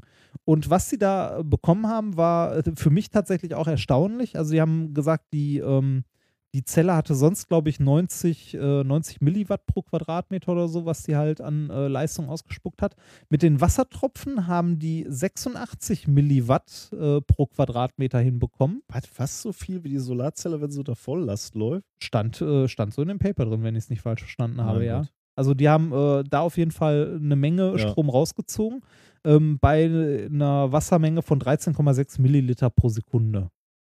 Also ein ordentlicher Regenguss. Okay, ja, schon. muss, ne? okay, das, ja. Äh, und das ist dann auch nicht so eine schöne Spannung, sondern wenn du die anguckst, die halt so sind immer Ja, so ja, kurze okay. Pulse Ja, klar. halt. Ähm, der Wind, jetzt sind die Frage, wie erzeugt das durch Wind? Mhm. Äh, diese, diese Membranen sind so empfindlich gegen Verformung, dass Wind, der da drauf Der Druck trifft, schon sozusagen. reicht. Mhm. Genau, die Druckschwankungen reichen, um Strom zu erzeugen. Zugegebenerweise nicht viel, und zwar 8 Milliwatt pro Quadratmeter. Ähm, Ja, bei gut, einer, aber bei, bei 90 insgesamt sind da 10 Prozent. ja, bei ungefähr einer Windstärke von 2. Also auf Okay, der das normalen ist, Windstärke. Das, Das so- ist ja nicht, ich meine, das erreicht man ja schon mal. Genau. Ähm, das, also das ist tatsächlich wohl das, was sie äh, sonst so hergibt, auch die Solarzelle. Die haben nämlich dann mal Verbraucher angeschlossen, ne, um zu zeigen, was das so leisten kann. Und was klemmt man an einen winzigen Stromgenerator, um halt zu zeigen, wir können viel Strom machen? Eine LED. Natürlich das ist immer, oder? LEDs sehen immer toll aus, leuchten und verbrauchen tatsächlich unglaublich wenig Strom, genau. Ähm, die, äh, es wurden, äh, jetzt muss ich mal ganz kurz gucken, 20, 20 LEDs konnten betrieben werden durch die Solarzelle alleine. Ja? 20 LEDs durch äh, das Wasser mit einer Tropfrate von 20 Millilitern pro Sekunde Mhm. und 10 LEDs äh, nochmal durch das Wasser, also durch das Abtropf, also durch das, äh, Ja. durch die statische Ladung. Also insgesamt konnten die anstatt 20 50 LEDs damit betreiben. Also deutlich, Ja, äh, also deutlich ist eine echte Steigerung. Genau, ne? Und zwar mit einer, mit einem, ja, mit einer Fläche, die eh da ist. Ne? Also, Richtig, genau. Also selbst wenn die, selbst wenn die Ausbeute nicht so hoch ist, ich meine, es regnet ja auch nicht durchgehend und so. Ähm, aber es ist halt um diese, ja, wie soll man es nennen, Todzeiten, würde ich es vielleicht nennen, der Solarzelle zu minimieren. Also die Zeit, wo die sonst gar keinen Strom produzieren würde, produziert die halt hier immer noch ein bisschen was. Und äh, das reicht halt aus, um irgendwie einen Kondensator zu laden oder so.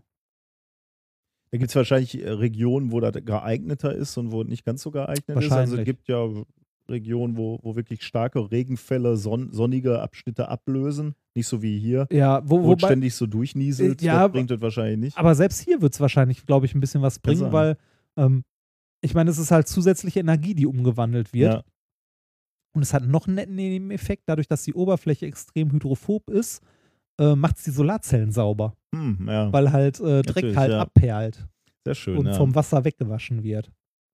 Ja, das, das, das finde ich irgendwie spannend. Ne? Die, du denkst dir was aus, okay, was können wir auf die Solarzellen machen, damit es besser wird? Ja. Oder, oder äh, zumindest nicht besser wird, sondern dass Was diese wir, um die- Todzeiten äh, zu minimieren. Ja. Und dann entwickelst du A, ein Material, was lichtdurchlässiger ist, was ja, Ja. schon mal super ist für so eine Solarzelle und dann auch noch sich selbst reinigt Ja, in der Oberfläche. Das ist, und Strom erzeugt, wenn es Ja, regnet das und wenn es windet und so. Also fand ich schon nett. ja, haben sie gut gemacht. Ja, das war, es gibt kein schlechtes Wetter, nur schlechte Solarzellen. Gibt's äh, Hoffnung, dass wir die auch noch mal ein bisschen besser machen. Dann sind wir mit den wissenschaftlichen Themen durch, ne? Äh, ja, sind wir. Heute mal kurz, ne? Gar nicht so. Nicht? 2,40 sind wir Ach jetzt. so, Aber du ja. hast ja noch ein kleines. Ja, das ist aber sehr klein. Äh, sehr klein. Es ist auch wieder Werbung. Nein. So bist du. Ja, so, so ein bisschen. Nee, ich finde aber äh, für tolle Sachen, die man, äh, die einem über den Weg laufen oder Sachen, die ich finde, die äh, förderungswürdig sind, kann man auch gerne mal äh, Werbung machen. Oder nein, äh, verbreiten, das Ganze. Und zwar ähm, habe ich als, äh, nächstes, als letztes kleines Randthema eine Erfindung mitgebracht, die nennt sich Schnecksagon. Schnecksagon. Schnecksagon, ein wunderschöner Titel, ne? Und das ist, wie am Anfang äh, erwähnt, geht das auch auf den Science Slam in Flensburg zurück. Nachdem ich jetzt am Anfang schon kurz ein bisschen Werbung für Ingas Buch gemacht habe, ähm, möchte ich noch für eine andere Frau, die da am Start war, äh, also nicht zwingend Werbung machen, aber deren Projekt mal vorstellen. Und zwar äh, Nadine. Ähm, Nadine ist Biologin und äh, arbeitet an was ziemlich, äh, also ich finde das immer schön, wenn man so einen direkten Anwendungsfall für seine Forschung hat. Also wenn man direkt was in der Hand hat, wo man sagen kann, hier, dafür mache ich das. Und ähm, die Nadine hat sich angeguckt, was man gegen Schnecken machen kann. Wir hatten ja schon mal ein Paper, falls du dich Wegwerfen, erinnerst. ja. Genau, man muss sie weit genug werfen. Ja. Aber das Problem ist, nicht jeder hat so einen Wurfarm. Aha. Ne, Ist halt problematisch. Und man muss ja dann auch Wache stehen, um die weit genug wegzuwerfen. Hat sie in ihrem Science Slam auch über dieses Paper mit den Wegwerf? Nein, hat sie nicht, aber ich habe es reingerufen. Ähm, ähm, es gibt jetzt andere Möglichkeiten, wie man gegen Schnecken vorgehen kann. Faire und unfaire, würde ich mal sagen. Salz, Bier. Ja, genau. Salz ist halt fies. Bier ist auch doof, weil es die Schnecken eher anlockt eigentlich. Ne? Ja, okay. Also musst du so eine Bierfalle halt aufstellen. Ähm, oder äh, dieses sogenannte Schneckenkorn, halt so eine Chemiekeule, die aber auch den Nachteil hat, dass die F- Schnecken eigentlich eher anlockt, dann tötet, nachdem sie alles weggefressen haben. Mhm. Ist halt auch blöd. Ja. Ne? Und ähm, gibt es da vielleicht was Netteres? Und äh, man könnte ja ähm, sagen, okay, wir bauen Schneckenzäune. Gibt es ja auch reichlich. Mhm. Ähm, die gemeine Nacktschnecke oder generell die Schnecke ähm, lässt sich von so Zäunen leider wenig beeindrucken. Weiß nicht, ob du das mal im Garten gesehen Ich, hast. nee, ich weiß gar nicht, Also. wie die aussehen. So, so, äh, sch- Schneckenzäune, äh, ja. ist einfach so, so ein kleiner Zaun, den er halt um deine Dings drum macht. Ehrlich, aber das, warum Ja. sollte die da nicht drüber klettern? Ja, äh, ne, das ist das äh, Problem. Die klettern da halt einfach relativ äh, simpel drüber, weil Schnecken halt an eigentlich so ziemlich allem haften. Also wirklich Hm. allem. Äh, und die können sogar, ich habe mal ein Video gesehen von einer Schnecke, die über eine Rasierklinge drüber Ja, ja, ich auch. Ja. deswegen. Also Schnecken können an allem haften, das haben die auch äh, ausprobiert. Also sie haben verschiedene Materialien durchprobiert, wo Schnecken dran haften. Ähm, unter anderem haben sie sogar Teflon ausprobiert. Schnecken haften an Teflon. Hm, okay. ähm, und äh, wie Nadine so schön sagte, sie äh, ist dann irgendwann mal zu ihrem Prof gegangen und hat gesagt, ja, jetzt können wir wenigstens Paper schreiben, wo Schnecken überall dran haften, an allem, auch an Teflon. Äh, also die haben was gesucht, wo dran äh, Schnecken einfach nicht haften und haben da äh, tatsächlich äh, in ihrer kleinen Giftküche, als sie halt mehrere Sachen zusammengemischt haben, äh, ein Material entwickelt oder entwickeln können, an dem Schnecken nicht haften bleiben. Ach. Also, dass Schnecken, ähm, also die, die hatte auch noch in ihrem Slam erklärt, wie das grob ging. Können wir auch gerne verlinken. Ist aber für jemanden, der nicht vom Fach ist, relativ schwierig. Okay. Sie hat das nämlich in ihrem, äh, also in ihrem Slam auch erklärt, dass sie das mal einem Reporter erklärt hat. Die haben damit nämlich irgendeinen äh, Preis Schleswig-Holstein mal gewonnen. Ähm, da hat sie dem Reporter erklärt, ja, es geht folgendermaßen, da bildet sich bla bla bla und so weiter und so weiter. Und am nächsten Tag war die Schlagzeile in der Zeitung, Kieler Studenten entwickeln, Sch- äh, entwickeln Zaun, der Schnecken verwirrt. Oh Gott. Das ist schön, ne? Äh, auf jeden Fall äh, haben die dieses Zeug ähm, entwickelt und äh, haben dann angefangen und haben sich überlegt, okay, eigentlich möchten wir damit ja auch mal Geld verdienen und haben Start-up gegründet. Und haben dem Ganzen äh, dann auch, also ihrem Baby auch einen Namen gegeben und da sind sie halt auf Schnecksagon gekommen. Warum? Sie saßen Also einen Abend stocknüchtern natürlich im Forschungsbau, der zufällig die Form eines Hexagons hatte. Und Ehrlich? Ja, ehrlich. Oh Gott. Da haben sie sich gedacht, Schnecksagon ist ein super Name. Hat ja auch ein bisschen was von Schnecks Argun. Da, ah, stimmt. Ja. Ja. okay, ja, das hatte ich nicht, äh, Ja. aber das stimmt. Ja. Da, da wird's. Also Schnecksagon finde ich einen ganz, äh, ganz schönen Namen dafür. Auf jeden Fall geht es bei denen äh, jetzt in die, äh, in die Phase, dass die ähm, so ein, also ihr kleines Startup gründen wollen und so eine Startnext-Kampagne auch gestartet haben und ein bisschen Geld sammeln. Die haben das mit 5000 Testgärtnern mal durchprobiert und die haben jetzt ein Zeug, also so ein Zwei-Komponenten-Zeug entwickelt, das zusammenkippst, irgendwo drauf streichst und da kann die Schnecke nicht dran haften. Gar nicht. Ja, cool. Das heißt, du kannst deine Blumenkübel nehmen, oben den Rand damit einschmieren und da kommt kommst die da Schnecke nicht drüber. Okay. Genau. Und das Ähm, ist auch noch äh, preislich so vertretbar, dass man sich das leisten kann. Ja, die sind, wie gesagt, momentan haben sie es noch nicht auf dem Markt, weil die halt gerade äh, versuchen, ihre Gründungsphase irgendwie zu finanzieren. Hm, okay. Also es ist, äh, ich glaube, ich weiß gar nicht, 20 Euro oder so war das in dieser Start Next-Kampagne für so einen, also so wie halt Kickstarter funktioniert, so Ja, ja. Ähm, und die hat uns in ihrem Slam-Beitrag dann auch Bilder gezeigt von diesen Testgärtnern. Einer hat damit eine Schneckenfalle gebaut, Bier in die Mitte und von der Innenseite das Zeug dran geschmiert. Oh. Das ist fies, oder? Der Tod kommt schnell und ist geschmackvoll. Ja. Ähm, jetzt will ich kurz gucken, hatte ich mir noch irgendwas dazu aufgeschrieben? Ah, nein. Gut. Das, äh, wie gesagt, das war, das war kurz, aber das äh, wollte ich noch äh, kurz loswerden. Guckt euch das mal an. Wenn ihr Probleme mit Schnecken habt und äh, müde seid, Wache zu stehen und die so weit zu werfen, Schnecksagon Schnecksagon. könnte eine Alternative sein.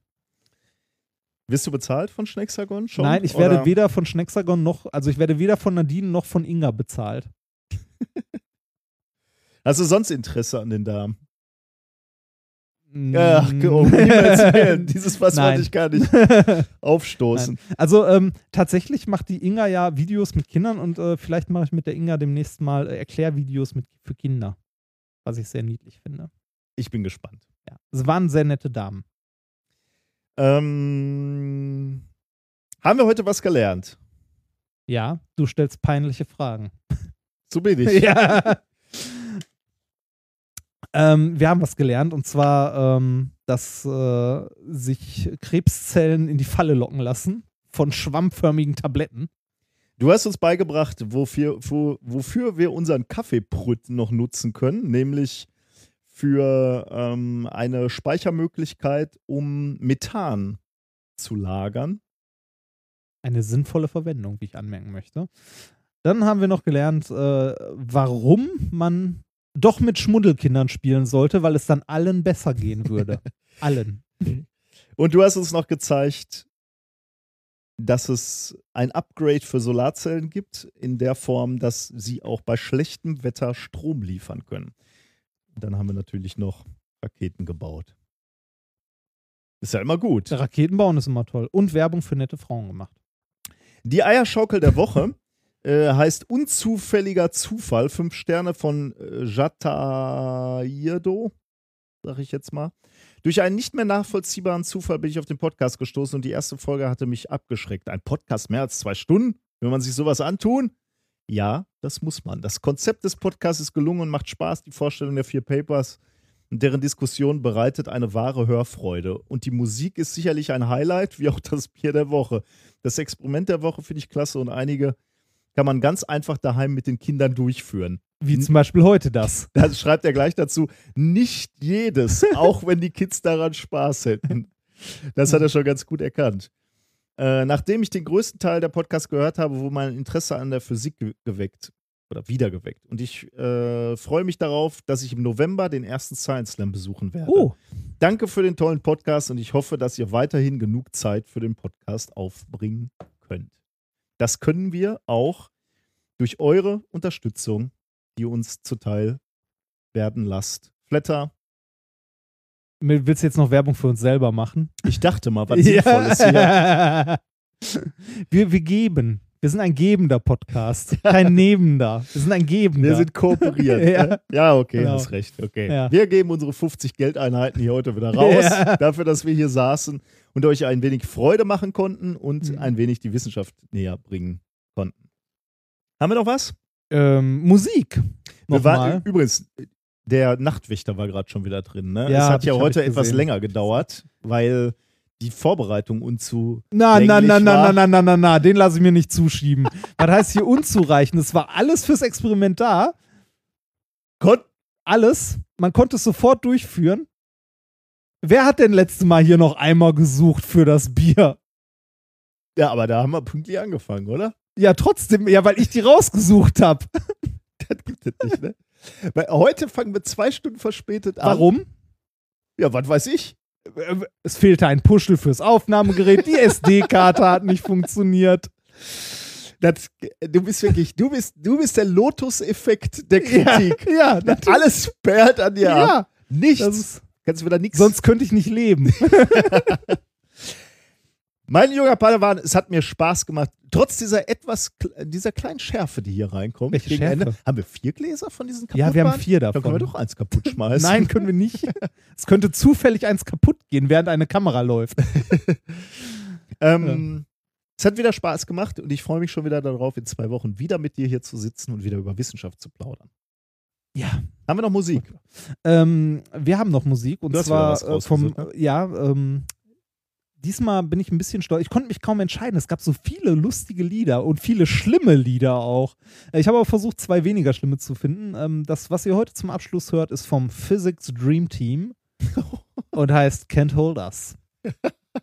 Es Genau. ist, glaube ich, äh, äh, es ist ein leicht indischer Einfluss zwischendurch zu hören. Es ist aber Könnte auch unser nett. Motto sein. Can't Ja. hold us. Macht's gut, bis in zwei Wochen. Tschüss.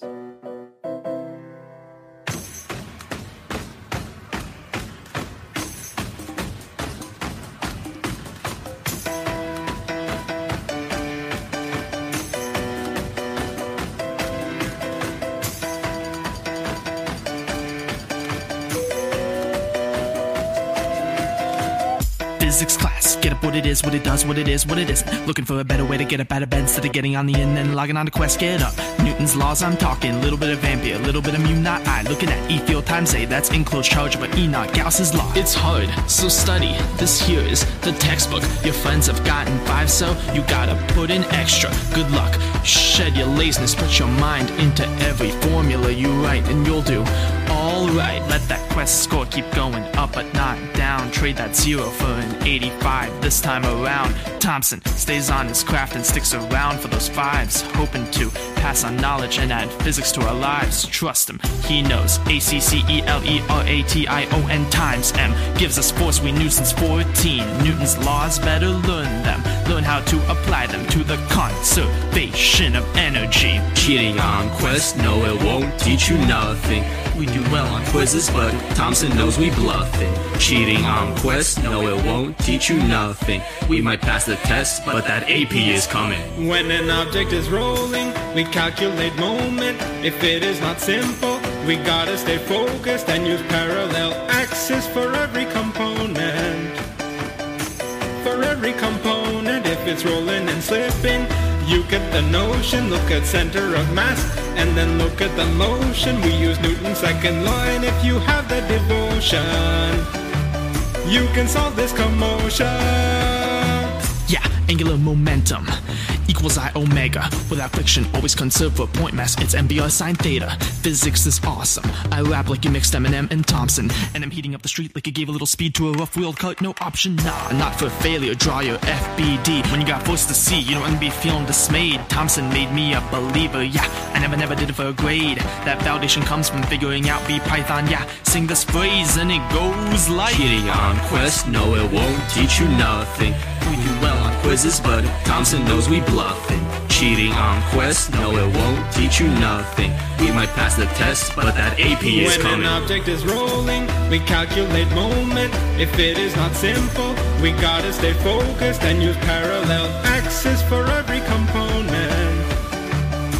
For every component, if it's rolling and slipping, you get the notion. Look at center of mass, and then look at the motion. We use Newton's second law, and if you have the devotion, you can solve this commotion.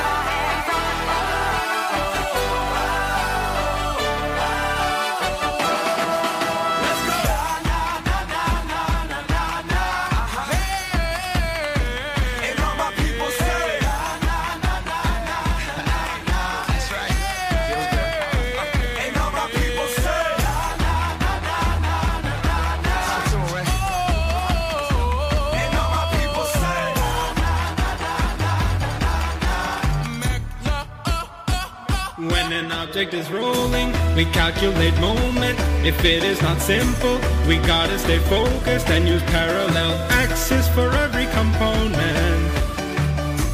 For every component, if it's rolling and slipping, you get the notion. Look at center of mass and then look at the motion. We use Newton's second law, and if you have the devotion, you can solve this commotion.